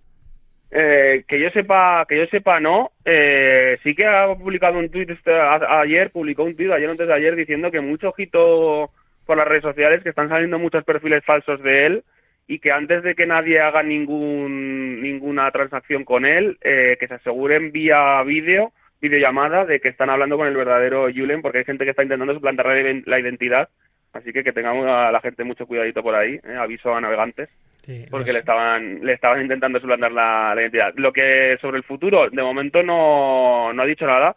Sé que se clasificó al main event eh, por un satélite en Gigi, por un satélite de mil dólares, eh, con lo cual diría que tendría bastante acción, si no toda. No sé si debió vender o cambiar con algún jugador. No sé si con Patrick eh, Leonard cambió algo o le vendió algo pero diría que ha pegado buen petardazo, ¿eh? ha pegado buen petardazo porque al, haberse clasificado diría que a lo mejor no vendió nada y iba y tenía toda su acción él, no lo sé, ¿eh? estoy especulando. Pues no me extrañaría nada, Adrián, que habiéndose clasificado en Gigi en un satélite para jugar el main event, después de haberlo ganado y haberse proclamado campeón del mundo, lo log- y encima ser streamer habitual, que es lo que ahora se lleva, ¿no? Eh, lo lógico es que Gigi le, le- le fichase y formase y empezase a formar parte del, del Team Gigi Poker, que es uno de los mejores equipos del mundo. Pues sí, la verdad es que tiene un perfil bastante bueno como, como embajador, primero por su faceta como streamer, que está acostumbrado a estar delante de la cámara, ya no solo para streamear, sino también para, para dar clase. Y aparte, pues diría que tiene, tiene, o sea, por lo que se le ve, se le ve una persona bastante serena, bastante, basta- con valores y demás. Eh, debió comentar en alguna entrevista que no tuvo una infancia fácil a nivel social en el colegio y, demás. Y bueno, pues eh, nada, una persona pues que ha crecido con, con valores y, y que es un buen, yo creo que es carne de cañón de, de embajador, ¿no? Es un buen embajador. Eh, ¿sab- ¿Sabemos si reside habitualmente en su país de origen o reside en algún, en algún sitio más benévolo fiscalmente? Porque claro, 10 millones. En España, por ejemplo, habría que dejar 5 de, eh, de caídas en, en la hacienda española. Yo, hay, hay muchos países en los que se tributa muchísimo menos, hay algunos incluso en los que no se tributa nada. Yo no sé cómo está la situación de Espen, si sabemos algo de si Pues- esos 10 millones se los va a ingresar en su cuenta, va a tener que pasar por el fisco noruego. Lo sabemos y te puedo decir que Spen es el gran ganador de- del main event porque en Noruega, eh, donde él reside, hay que pagar un 39% de impuestos eh, en un premio como el que ganó, pero es residente fiscal en Reino Unido donde se paga un 0%. Claro. O sea que los 10 Entonces- los 10 al lomo, a la buchaca, vamos. Correcto, se va a quedar los 10 millones para él y para, bueno, pues para el que tuviera acción de, de ese torneo. Pero al fisco no le va a pagar ni un solo dólar eh, porque vive en Reino Unido. Si viviera en su país, lo estuve mirando y hicimos un artículo en Poker Red, publicamos lo que va a pagar todos los jugadores de la mesa final en, Sí. en impuestos y demás. Y los ingleses, pues bueno, son los únicos que pagan cero. Todos Sí. los demás, pues va a pasar por caja. En esa lista que sacasteis de los de los 10 o 9 premiados de la mesa final, cuánto deberían dejarse en impuestos, no se acercaba ninguna de las cifras a, a- a lo que habría que pagar en España, que es de las tasas impositivas de, de- de ingresos derivados del juego más altas de todo el continente, ¿no? De todo el mundo también. Pues lo calculé con los tramos de IRPF, lo calculé eh, con los tramos de IRPF actuales y el ganador hubiera tenido que pagar un 46,8%. Todavía había alguno, estaba creo el de, efectivamente, había uno de la mesa final, el de Washington, que tenía que pagar un, ah no, el de Washington y el de Nueva York tenían que pagar un poquito más, 47 y 48. Jolín, 4.680.000 euros habría que pagar si un español En hubiese España. ganado el, el torneo y fuese residente fiscal en España, porque hay muchos de nuestros compatriotas que están en Malta o están en Reino Unido, obviamente. Em, pero bueno, 4.680.000, que hombre, te queda, te queda limpio eh, un buen dinero con el que puedes vivir también muy bien, ¿eh? Pero pica, Sí, ¿eh? sí. Pica, pica. Para carreteras y para escuelas que hay que ayudar, por supuesto, pero hostia, cuando te quitan, cuando te quitan 5 millones de golpe, eso pica un poquito. Pero bueno, pican, lo- pican, deben de es lo- picar. es lo o sea, no me he visto la situación, ¿eh, David? O sea, ojalá verme. Benditas, bendita situación, por cierto.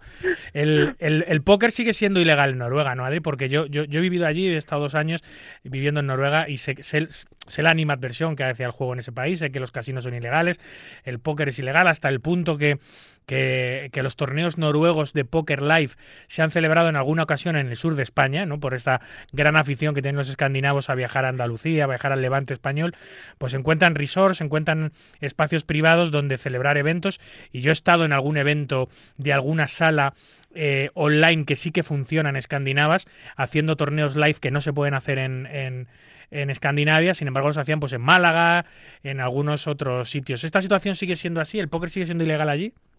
Pues la verdad es que me, me pillas en fuera de juego con esto. Eh, a mí si me hubieras preguntado te hubiera dicho que no. Eh, me suena de ver banderas noruegas en .com. Sí, sí, no, pero o- te lo estoy diciendo... te- te lo online sí. Ah, vale, vale. Live, live, live, live, live. No hay, no hay casinos, no hay, no hay poker rooms. Pues la verdad es que lo, lo, descono- lo desconocía, lo desconocía. Esto me pillas ahí, eso lo sabes tú, si estuviste Claro. viendo allí lo sabes tú mejor que yo. Yo lo conozco única exclusivamente porque estuve, estuve allí y lo viví en mis carnes, pero, pero, pero ah, claro, luego la escuela escandinava de juego, especialmente la noruega, hay enormes jugadores porque juegan online, juegan muy bien y luego live pues se buscan las castañas para jugar alegalmente o ilegalmente en su territorio y luego salir fuera y fuera Claro. a, a- a- a jugar. Em, eh, luego tuvo, tuvo en la mesa final tuvo mm, a dos compañeros de viaje hasta el último día, hasta el día 9, al último latino en pie, que fue Michael Dueck, un argentino que se llevó 4 millones, y en el heads para mí un, un- jugador de- mm, desconocido, eh, Adrian Attenborough, que se llevó 6 millones por, por la segunda plaza, australiano, pero que yo no había oído hablar nunca de él. Correcto. Eh, yo, yo no lo tenía ubicado tampoco. Hay- es cierto que hay gente que lo puso en la porra. Eh, hay un jugador, hay alguien, hay un español que lo puso en la porra que hacemos nosotros ¿Ah, en sí? Twitter en, en Pokerred, sí, sí, sí, lo cogió. Y, y yo no lo tenía tampoco ubicado. Y bueno, protagonizaron unas manos curiosas la tanqueada esa de 20 minutos. No sé si la, Sí. no sé si la viste Sí, sí, sí. que, buah, la verdad es que fue bastante, bastante extremo eh, pensar durante 20 pedazos de minutos una decisión. Eh, la verdad que fue bastante, bueno, hubo bastante revuelo en Twitter que dijeron que se pasó bastante de, de frenada, ¿no? Y luego tuvo otra ca- tanqueada también bastante larga, no tan larga como la de 20 minutos, pero el- bueno, el que no la viera, pues ya sabe que, lo, que le puede echar un, un ojo que estará en internet. Y piensa durante 20 minutos de reloj, ¿eh? Y el noruego ahí haciendo la estatua 20 minutos, ¿eh? Vaya Sí, sí, papelón. Sí, sí, sí, sí. Y nada, solo se estaban jugando 4 millones, que era la diferencia entre el segundo y el primero. Tampoco tanto, ¿no? claro, no, a ver, el salto era muy gordo. Yo sé que la decisión, o sea, todo el mundo creo que coincide en que, la, eh, en que hay que tomarse su tiempo y que, y que hay y que un salto de 4 millones es muchísimo dinero. Pero bueno, pues también todo el mundo coincide que a pesar de que te puedes tomar tu tiempo, todo el mundo dijo que 20 minutos era completamente excesivo para tomar una, esa decisión, ¿no? Oye, ¿qué tal la experiencia por allí? ¿Qué tal, qué tal has estado? ¿Qué tal el Balis? ¿Qué tal el París? ¿Qué tal estos días cubriendo, cubriendo las World Series, Adri? Pues la verdad que muy bien, ¿no? Por allí la verdad que, que está bien la nueva ubicación del Vallis el Paris me ha gustado me ha gustado bastante. Yo ya estuve en 2019, el primer año que fui, to- no, todavía era el río y la verdad que estar en medio del strip creo que ha mejorado ha mejorado mucho las series en general eh, para los jugadores, pues porque bueno están al lado de, de todo, ¿no? Hay mucha más vida, dependes mucho menos de, de los de los taxis y demás para estar allí y en general las instalaciones han ido están bien, los salones son amplios, eh, se han formado filas como siempre, los jugadores a veces se quejaban un poquito de las filas y de- del tiempo de espera, ¿no? De, de mm, tenían que hacer para registrarse, para entrar a los torneos a algunos, pero en general diría que el cambio ha sido para mejor, la organización ha ido yo creo que bastante bien en términos generales, salvo lo que digo de las, de las colas, eh, pero la verdad que muy bien, muy bien eh, la nueva ubicación. Oye, una duda que tengo. ¿Estu- ¿Estuviste, estuviste presente en el heads up final? Eh, ¿Estuviste allí en, en el, en el estudio o en el, en, la, en el plató donde graban el, el- la mesa final? Lo vi desde sala de prensa por el ordenador. No estuve, no estuve allí. en- o sea, me acercaba de vez en cuando, ¿no? A ver cómo iba el tema, porque yo lo veía con delay. Pero claro, una vez ya montan todo, a prensa no nos dejan acercarnos, ¿sabes? Es que te, Eh, te lo, te- te lo preguntaba por si habías sido capaz de ver si la montaña de billetes que ponen para, para cuando se juega el heads up y que luego adorna las fotos de campeón con los billetes, con, con el con el brazalete, si esa montaña de billetes es real o es un billete pegado a una caja de cartón para, para que parezca que hay muchos billetes, pero realmente solo hay un billete pegado en la parte delantera. Porque siempre he tenido una duda si de verdad ahí están los 10 millones o los 16 millones en este caso que están jugando primero segundo o es fake. Pues mira, te diría que son de verdad y te lo diría porque eh, me salí de la, sala, de la sala de prensa y me fui hacia, hacia el París y por el pasillo me encuentro. De repente viene un señor con una escopeta en la mano, me, hacia, o sea, como hacia mí, ¿no? O sea, por, vamos por el pasillo y me lo voy a cruzar y va- viene con una escopeta cruzada, ¿no? Por el pecho Un, en la mano. Con la- un la- un policía, entiendo. policía, sí, un, un tipo de un tipo de seguridad de, de allí del casino y detrás viene un croupier con un carrito de estos metálicos donde es cerrado y vienen detrás del del carrito también varios más de seguridad y dije hostia estos son los que va- eh, vienen con los billetes de la mesa eh, que los llevan a que los llevan hacia hacia el set de televisión y avisé corriendo a Eloy a Eloy Cavacas el fotógrafo eh, le dije Eloy va para allá, van para allá con los billetes estate atento para sacarles No pierdas. Para sacar una foto. Diría por eso que son billetes de verdad, porque venían bastante custodia- custodiados. sí, sí. Pero como le gusta mucho el show, tampoco te lo puedo asegurar, ¿sabes? No, haya- no, no lo de cerca. Dos o tres mazos llenos de billetes y luego el resto no lo sabe. Bueno, nunca, nunca lo sabremos porque nadie nos lo confirma. Adrián, hablamos en unas semanas. Eh, un placer, amigo. Muchas gracias, David. A Buenas ti. noches. Un saludo a todos. Chao, chao.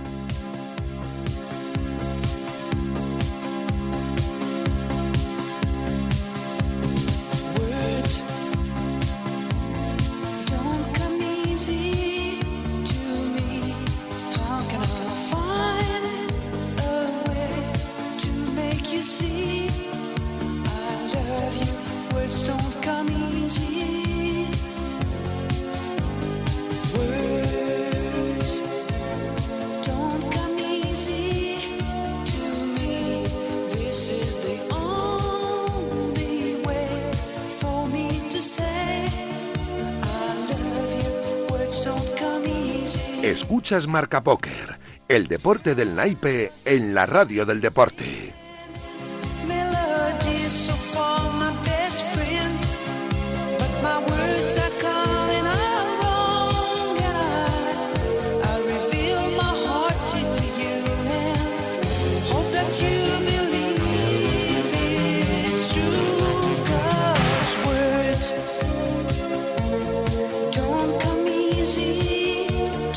Pues esta noche también vamos a tener una edición más de Literatura y Naipe, la sección que algunos domingos nos trae el bonaerense Santiago García, nuestro crítico literario habitual, que nos suele hablar de libros, novelas, ensayos, artículos y todo lo que tiene que ver con la literatura eh, y siempre que el hilo conductor sea el naipe, claro. En esta ocasión vamos a hablar de, a juicio de Santi, las 10 mejores novelas de póker jamás escritas, ojo. Buenas noches, Santiago, bienvenido. ¿Cómo estás, David? Un placer estar de vuelta. Igualmente, hombre. Las 10 mejores novelas, eh, ahí, ahí es nada, ¿eh?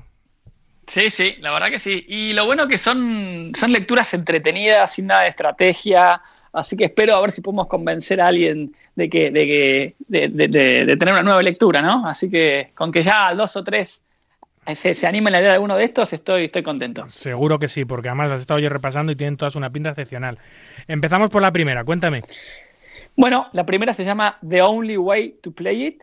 y el autor es Peter Alson. Y la verdad que tiene. El autor este escribió la, la- la biografía de Stu Ungar, eh, por arrancar, y es amigo de Brian Koppelman, el guionista de Rounders. Sí, sí. jugando, lo conoció jugando en las partidas eh, privadas de, Nueva York, ¿no? Y en el libro hay mucho de ese ambiente. Se huele mucho Rounders en, en- en- en la película, ¿no? Esas, esas partidas donde había que entrar a, a- a sótanos, a edificios, porque era ilegal, ¿no? Jugar. Así que el protagonista es muy interesante la relación que tiene con el padre, con su hija. eh, está siempre luchando entre sentarse en la mesa y sus obligaciones con su trabajo y su hija. Entonces me pareció como muy realista y, y la verdad que la historia está, está buenísima, me encantó.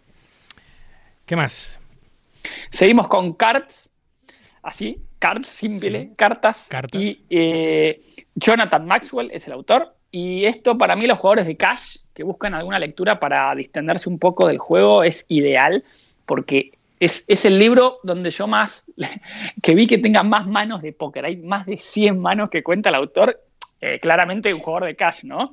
Y, y entonces eh, se pasa en Estados Unidos, hace un viaje a Francia y juega en el club de aviación, el mítico club de aviación que creo que está cerrado lamentablemente ahora, pero y después termina en Las Vegas. Así que no quiero contar mucho, pero los jugadores de Cash me parece que este tendría que ser su, su elección. Son mucha- muchas manos las que explica para no ser un libro de teoría y de aprendizaje. Simplemente es una novela, una, una historia. Muchas manos, ¿eh? Que en cards. Exacto, sí, sí, sí. No, pero tampoco las explica el autor, ¿eh? No, no, no, no, no es objetivo. Simplemente las cuenta Ya, ya. como parte de, de- de- de la varianza del jugador de cash, que es así, ¿no? Acá, en comparación del torneo, me parece que el que está horas, hace sesiones y juega horas, es, es así. Así que se, se van a sentir muy identificados los que jueguen, jueguen cash. Muy bien. Seguimos con Shut Up and Deal, Callate y da cartas, sería la, la traducción. Y el autor es Jesse May, que muchos lo conocen como la voz del póker, ¿no? Uno de los primeros comentaristas de, de- de- de los primeros torneos allá por Irlanda, el Reino Unido. Y recomiendo muchos, para los que estén activos con Twitter, recomiendo mucho seguirlo porque cada vez que es, eh, tiene muchísimas anécdotas de jugadores y cada vez que o muere alguno o entra al Salón de la Fama, hace un hilo con anécdotas de todos los jugadores, así que le recomiendo mucho seguirlo también en Twitter. Un histórico, Y- sin duda, Jesse May. Exactamente. Y acá también va para el, por el lado del cash y es el, el protagonista empieza a tener problemas cuando deja su trabajo y decide ponerse a jugar profesionalmente, pero eh, no por el lado de los torneos, sino por el lado del cash. Y los problemas surgen obviamente cuando las cartas no ayudan, las malas rachas llegan y, y- y- y no hay plata para, para pagar las cuentas, ¿no? Así que va por ese lado la historia, pero está, está, está muy entretenida. ¿Qué más? Seguimos con Under the Gun, y esta es la primera del listado que es en español. Diego Dueñas es el autor, que nació en Venezuela, hoy vive en Ecuador, eh, pero toda la trama pasa en eh, una conflictiva eh, Venezuela de los fines 80, 90, eh, donde jugar el póker estaba prohibido, había problemas políticos, problemas sociales. Y acá el autor comienza de, chico, de adolescente, donde ve la película Maverick con su padre eh, le enseña a jugar y se empieza a meter en el mundo. y bueno, en, en donde estaba no era tan fácil poder jugar torneos ni nada, porque directamente no habían. Y se hacían en hoteles eh, ilegales, entonces empieza a meterse en ese mundo peligroso. Eh, hay mafiosos de por medio, eh, entonces es muy entretenida. Y el autor, yo estuve hablando con él y me contó que ya lo convirtió en un guion y está bastante avanzado el tema para convertirlo en una posible serie. Así que vamos a ver si, si, si avanza esto. Bueno. Están con negociaciones con, con Amazon para hacer una especie de gambito de dama, pero por el lado del póker, pero lamentablemente va a ser basado en Estados Unidos, ¿no? Van a sacar un poco la parte latina y lo van a hacer en Estados Unidos porque son los que invierten, ¿no? Claramente. Sí, sí. Pero bueno, ojalá, ojalá que avance el proyecto, pues estaría bueno ver, ver algo realista en, en- en la TV, ¿no? Desde luego. La- el puesto número 5 va para Drawing Dead de Rick Fuller, con doble L el apellido. Eh, y esto es lectura gratuita, porque si uno entra en la, en la web del autor, te da la opción de que elijas vos cualquiera de sus libros y te lo manda por mail directamente en PDF. ¿Y eso? Eh, yo cuando me enteré que este era de póker, que tiene varios de póker, eh, lo leí y lo que es muy, es muy interesante, es muy divertido, porque esto pasa todo en una serie mundial donde un jugador muy conocido, obviamente que no, no pone nombres, ¿no? O los cambia, pero hay, hay muchas similitudes con Phil Hellmuth, Bill Bronson, Negriano. Entonces acá lo que pasa, así arranca, ¿no? Para, para no contar mucho. Pongamos que Negriano llega a una nueva mesa final de la Serie Mundial, tiene seis brazaletes, así que calculo que debe ser él, pues, la similitud. Y eh, antes de, de- a- cuando tiene que ir a jugar la mesa final, no lo encuentran, lo van a buscar a la habitación y está muerto acuchillado. Vaya. Entonces acá Vaya. toda la trama es descubrir a ver por qué murió, quién lo murió, y empiezan a ver un montón de, de- El protagonista es el detective que está en el caso, y tenemos sospechoso al director de torneo, por ejemplo, a otros jugadores rivales, otro que le debía plata. Entonces hay como cinco o seis Buena pinta, sospechosos. buena pinta, sí. Y claro, es, es como pasa todo en la serie mundial. Y claramente el autor fue porque es como estar en el río, ¿no? Eh, claro, se nota que sabe del tema porque, porque todo lo que cuenta es tal cual a la serie mundial, pero con nombres cambiados para, para que nadie se ofenda. Sí, sí. Así que ese es lectura gratuita, así que no, no tienen ni que poner un, un- un- duro para, para comprarlo. Muy bien. Pasamos al puesto número 6, otro en español que se llama Olin Sinatra, de Pedro Zavala. Y esta es eh, de los 10 libros que traje hoy. Este fue premiado, ganó el premio Mauricio Achar de la editorial Random House en el 2018. Eh, y toda una novedad para un, un libro de póker que sea premiado. Sí, sin duda. Me, me- me- me llamó la atención. Y el autor es amigo de Leo Fernández y Nacho Barbero, que estuve hablando con él y me, me lo comentó. Y bueno, acá el protagonista es un profesor de historia que está en sus 60 largos, que está aburrido de su vida completamente, no encuentra motivación alguna, eh, entonces agarra todos sus ahorros y se va a Las Vegas, literalmente, eh, a morir, a pasar sus últimos días en, Las Vegas. Y bueno, ¿qué pasa? Empieza, se sienta en una mesa de póker y el destino le juega ahí una buena pasada para él y empieza a ganar, empieza a ganar dinero, le empieza a ir bien. Y entonces empieza a conocer personas un poco, no sé cómo decirlo, pero bueno, que, que lo invitan a jugar a otras partidas de límites mayores, pero fuera de los casinos. Entonces empieza a mezclar con gente peligrosa de, de Las Vegas, ¿no? De, de la época Bueno, mafiosa de Las sí, Vegas. él se iba a morir a Las Vegas, así que. Exacto. Pero lo, lo bueno también es que acá el autor nos muestra el, cómo esta persona quiere hacer un montón de cosas antes de morir, como bucket list, ¿vieron? como, como así Sí. que querían hacer, Sí. y muestra un montón de partes de Las Vegas que muchos no conocen. Como lo que habl- nuestra charla previa de, de Las Vegas, donde, donde mostramos lugares para ir, sí. acá nombra un montón, nombra los autos, nombra el downtown. Entonces, es muy, es, la novela es muy entretenida, como el autor va disfrutando de la ciudad y también empieza a correr más peligro. Bueno, no, no quiero contar más para que lo lean, pero sale tan solo 5 euros el, el- el ebook y, y es muy entretenido. Muy bien. Pasamos al puesto número 7. Cuatro balas, otra lectura en, en español. El autor es Tyler Nals y cuenta la historia real del jugador de Costa Rica, Steven Thompson. Eh, el libro original está, está en inglés y yo cuando lo leí y vi que el autor estaba pasando por dificultades económicas serias, me ofrecí a traducirlo, entonces yo hice la traducción y, bueno, está, está disponible en Amazon, fue, fue mi forma de ayudarlo al autor. Eh, no quiero contar mucho, pero son tan solo 100 páginas y sale 4 dólares o 4 euros el libro.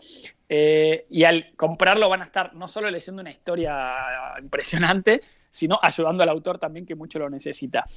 Pero para hacer un resumen, eh, es un gran jugador de póker con una personalidad muy adictiva, ¿no? A las apuestas deportivas, eh, a las drogas, entonces todo lo que ganaba con el juego lo desperdiciaba eh, con sus vicios y empezó a pedir plata a interés mensual del 20% a personas eh, muy peligrosas y terminó recibiendo en su cuerpo cuatro balas por no poder pagar ese dinero. ¿Pero que es no una, lo historia, mataron de es- una historia real o, o ficción? No, es historia real. Todo esto es Mm. historia real. Si ustedes ponen en eh, Steven Thompson Poker en, Google, una de las primeras fotos es él saliendo en camilla de, en el hospital, porque salió, salió en varios, varios portales de póker, porque es un jugador conocido. Salió segundo en un evento de la Serie Mundial, por ejemplo. Eh, así que esto se los recomiendo mucho leerlo, son 100 páginas y cuenta toda su historia, ¿no? Como jugador y, y- y sus vicios y cómo los, cómo, lo- cómo los afrontó. Tuvo que desaparecer Eh, tuvo que esconderse porque lo, lo- lo- estaban buscando por, por, por no pagar la- el dinero que debía. La realidad, bueno, estoy- la, la realidad supera muchas veces la ficción, especialmente en nuestro mundo. Sí, sí, exacto. Sí, sí. Yo lo, eh, podría hacerse como un Stuttgart latino, ¿no? Así por, por, por compararlo. Pero bueno, sigue, Steven sigue, sigue con nosotros. Todavía no, no nos abandonó. Pero bueno, ahí, ahí tienen su historia para leerla. Cuatro balas. Muy bien. Pasamos al puesto número 8, que se llama The Big Blind. Y el autor es Lavie, con B corta, Tidhar, con D. Eh, y esto también es una novela cortita, son tan solo 80 páginas. 5 euros el, el, el ebook, también muy económico. Y habla de una historia muy original, que es una monja que tiene como una doble vida. Eh, durante el día está en la iglesia rezando y haciendo sus cosas. Y por las noches se escapa a jugar al póker porque su, su padre era un jugador muy conocido. Y, y la verdad que juega muy bien. Entonces, en- por las noches iba a jugar cash y esa plata la usaba para ayudar al convento. Y cuando el convento eh, ya... Yo quería que la había escuchado todo, Santi. Pensaba que la había escuchado todo hasta que me, me encuentras el argumento. Pasamos de, de- de Steven Thompson a, a una monja jugadora, ¿no? Sí. Y bueno, y la, la trama, o sea, el- el- la trama empieza cuando el, el convento anda con dificultades económicas y está por cerrar, y un torneo parecido al European Poker Tour, eh, por el autor es del Reino Unido, llega a la ciudad, entonces dice, bueno, es mi oportunidad de, de- de en- entrar al satélite, jugar el torneo y, y- y ver si, si, si, si podemos ganar el premio gordo para que el convento siga, siga en pie. Así que bueno, no, no, no les cuento más, pero por ahí va la trama, la verdad que es muy, muy entretenida y muy corta, ¿no? Son menos de 100 páginas. Y así muy, que en una sola, muy en original. una noche. Y muy original. Y muy original, sin duda. No, no. Y no quiero contar más, pero pasan cosas muy, muy bizarras Mm. que, que la verdad que está buenísimo leerla. Y las dos últimas. Las dos últimas. Puesto número 9, La última jugada, de Fernando Trujillo, también en español. Y es un relato corto, son tan solo 50 páginas. eh, y combina muy bien misterio, terror y suspenso eh, alrededor de una misteriosa partida con misteriosos personajes. Eh, no quiero contar mucho, pero la verdad que es muy original y con un final sorpresa ex- excelente. Y sale tan solo un euro o un dólar. Así que muy económico. Y cerramos el top 10 con The Dark Side of the Felt. Sería como el lado oscuro del, del, del- del- póker. El autor también es Tyler Nals, el mismo de, Cuatro Balas, que tiene un montón de libros, eh, recomiendo varios de ellos. Y habla también de un jugador que no tiene el bankroll para jugar en, en- en casinos, entonces empieza a buscar todo alrededor de Estados Unidos esas partidas más económicas y también más peligrosas. Eh, entonces sale de una y se mete, va conociendo, cuando quiere ir subiendo de nivel, eh, se va metiendo en lugares cada vez más peligrosos. Y el autor también lo, lo convirtió en guion y hay una posible película eh, eh, en desarrollo de esto, que ojalá, ojalá salga a la luz, pues está muy, muy entretenido y sale tan solo 4 euros o 4 dólares, así que muy, muy recomendable.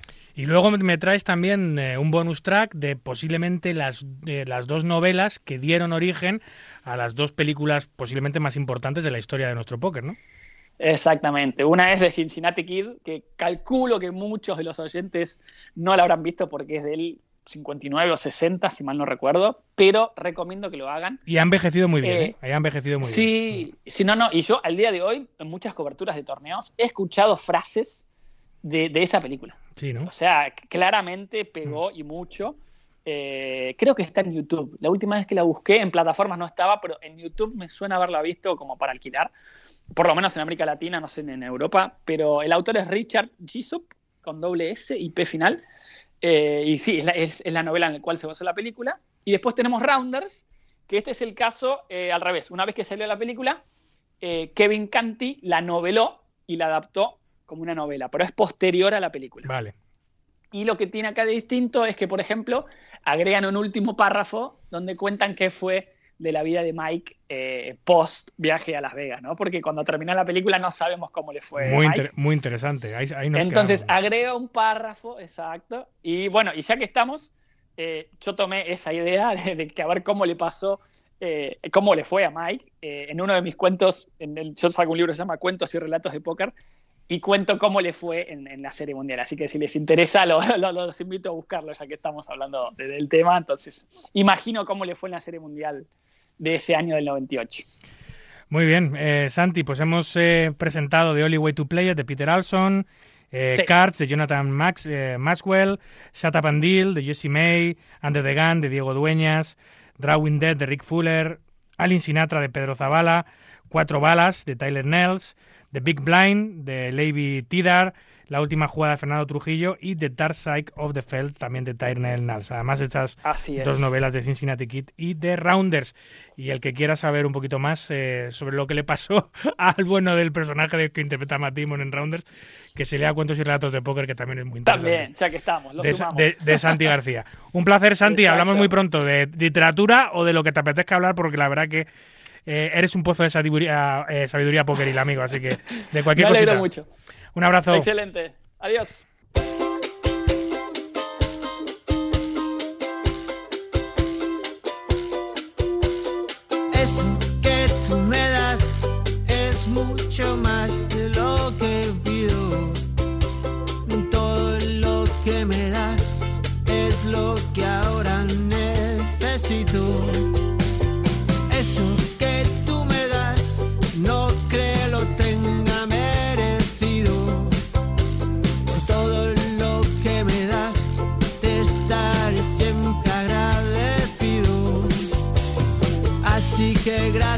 Por estar, por tu amistad y tu compañía.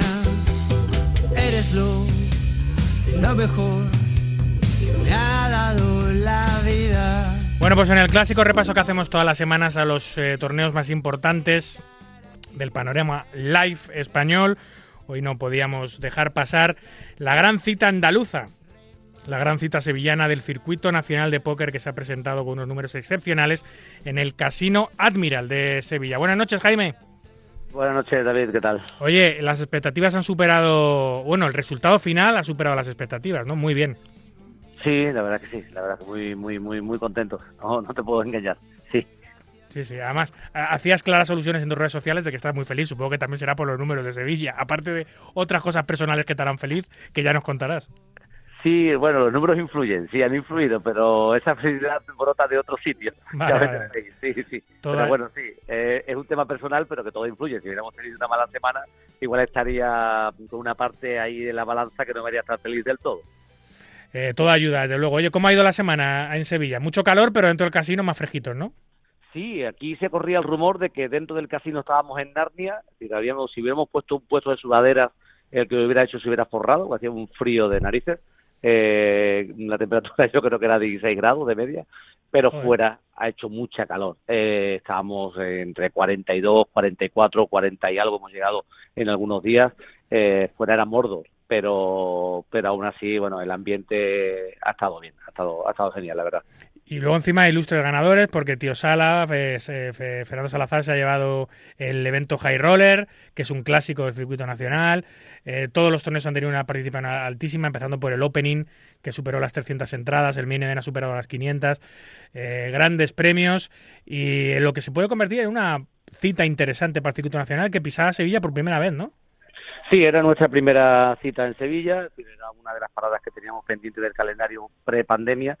Eh, cuando retomamos el calendario este año, pues tuvimos que hacer juegos de malabares para meter todos los compromisos previos que ya teníamos, como tú sabes, y al final, bueno, pues en principio sí, era nuestra primera visita aquí con el Circuito Nacional de, de, Póker a, a Sevilla. Y muy contento porque, como tú dices, hasta ahora, a falta de que faltan tres torneos por hacer todavía, por cerrar, pues se está jugando el Mini, se está jugando el Crazy Pineapple y el Main Event, pero los tres ganadores eh, de los seis que tenemos han sido tres tres ilustres del póker nacional como son Cachimba, Tío Sala y Josito Borrás. Es que hasta ahora Sí, sí. se nota que bueno que, que por ahora el cartel es de, es de titulares. Sí, sí. Bueno, pues eh, el jugador media del CNP Poker, ¿no? Que, que tiene muchos grandes nombres mezclados con jugadores recreacionales que hacen que el feel sea más que interesante, tanto como eh, para intentar rentabilizar la inversión, como para ver caras conocidas y disfrutar con los mejores jugando a tu lado. Eh, ¿Dónde vamos ahora, eh, Jaime? Pues nosotros terminamos ya ahora, descansamos, es decir, ahora agosto es un mes de parón, entendemos que toca toca el gran evento nacional eh, que es el EPT y, y todo lo que lo rodea, así que en agosto nosotros estamos de vacaciones, frenamos un poco y como siempre en septiembre eh, estaremos en Alicante, que es nuestra también es una de las etapas aquellas que tenemos que retomar y que teníamos ahí prepandemia, así que del 5 al 11 de septiembre estaremos en, en Alicante, en el Casino Mediterráneo. Muy bien, pues eh, dicho queda. Eh, el, C- el CNP de Alicante, que será en septiembre, eh, coincide creo con un, con un opening en Marrakech. Creo que vuelve el póker allí a Marruecos y creo que lo van a hacer por esas fechas. Infórmate bien porque lo estuve hablando con Tsunami el otro día y justo antes del World Poker Tour de Madrid. Tsunami, que- Tsunami estará también feliz por otros temas eh, fuera Sí, de sí, sí, ya lo he visto, ya lo he visto, ya lo he visto. Iba, a Pero, decir, iba a decir bueno. disfrazado, pero no está disfrazado, está con los ropajes, con los ropajes clásicos de Marruecos, porque cosa- Eh. se ha casado por el, por el rito, rito árabe de allí, ¿no? Está vestido como le corresponde, sí, sí, está perfecto. Así que desde aquí también aprovechamos para darle la, la- la enhorabuena. Eh, bueno, da igual que coincidamos con Marrakech, Marrakech está en Marrakech, nosotros estamos en España. Ya al final, tú sabes cómo funciona esto. Si tuviéramos que mirar la agenda de todo lo que hay Ya, fuera es de imposible, España para, es imposible. pues, no sé qué haríamos con lo de España, ya tenemos problemas, así que no, no, nada, todo, todo para, aquí estamos para hacer lo que se pueda, pero Alicante es una buena plaza, tú la conoces, es un casino que está situado en un sitio ideal, eh, la temperatura en septiembre allí es todavía verano casi, o por no decir del todo, así que en principio es una plaza que se presta para, para visitar el, el circuito. Y aquí lo contaremos. Un abrazo, Jaime, hablamos pronto. Venga, cuídate David, Hasta ahora. Y de el CNP de Sevilla nos vamos a, a la capital, a Madrid, concretamente al sur de la capital, a Aranjuez, donde no se ha celebrado un evento de póker, sino un evento de mus.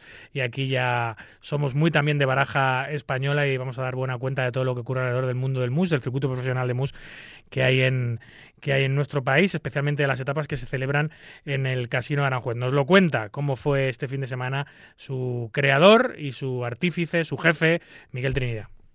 Hola David, buenas noches. 58 parejas estuvieron en las instalaciones de Gran Casino de Aranjuez para disputar la primera etapa del circuito profesional Muspro Aranjuez. Con esta presencia se queda un voto acumulado para el final de 580. Los campeones, los madrileños José Paredes y Alfonso Soleto.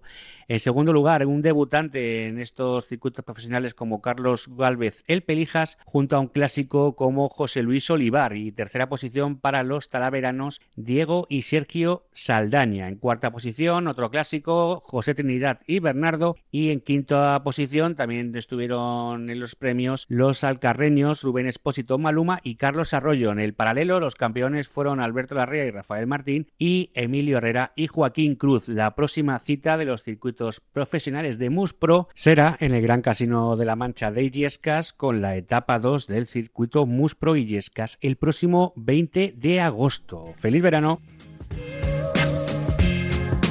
Muchas gracias, Miguel. Esto ha sido todo por hoy. Aquí concluye nuestro centésimo septuagésimo sexto programa. Un verdadero placer, como siempre, compartir este ratito nocturno con los amantes noctámbulos de la baraja. La producción y en la técnica estuvo la gran Raquel Valero y a los micros, como siempre, un servidor, David Luzago. Recuerden, para jugar al póker online, no lo duden, jueguen en winamax.es, la plataforma número uno de eventos online de nuestro país. Cuídense mucho, cuiden de los suyos y continúen, por favor, respetando las indicaciones sanitarias. No a la invasión, no a la guerra. Hasta el próximo domingo, amigos. Adiós.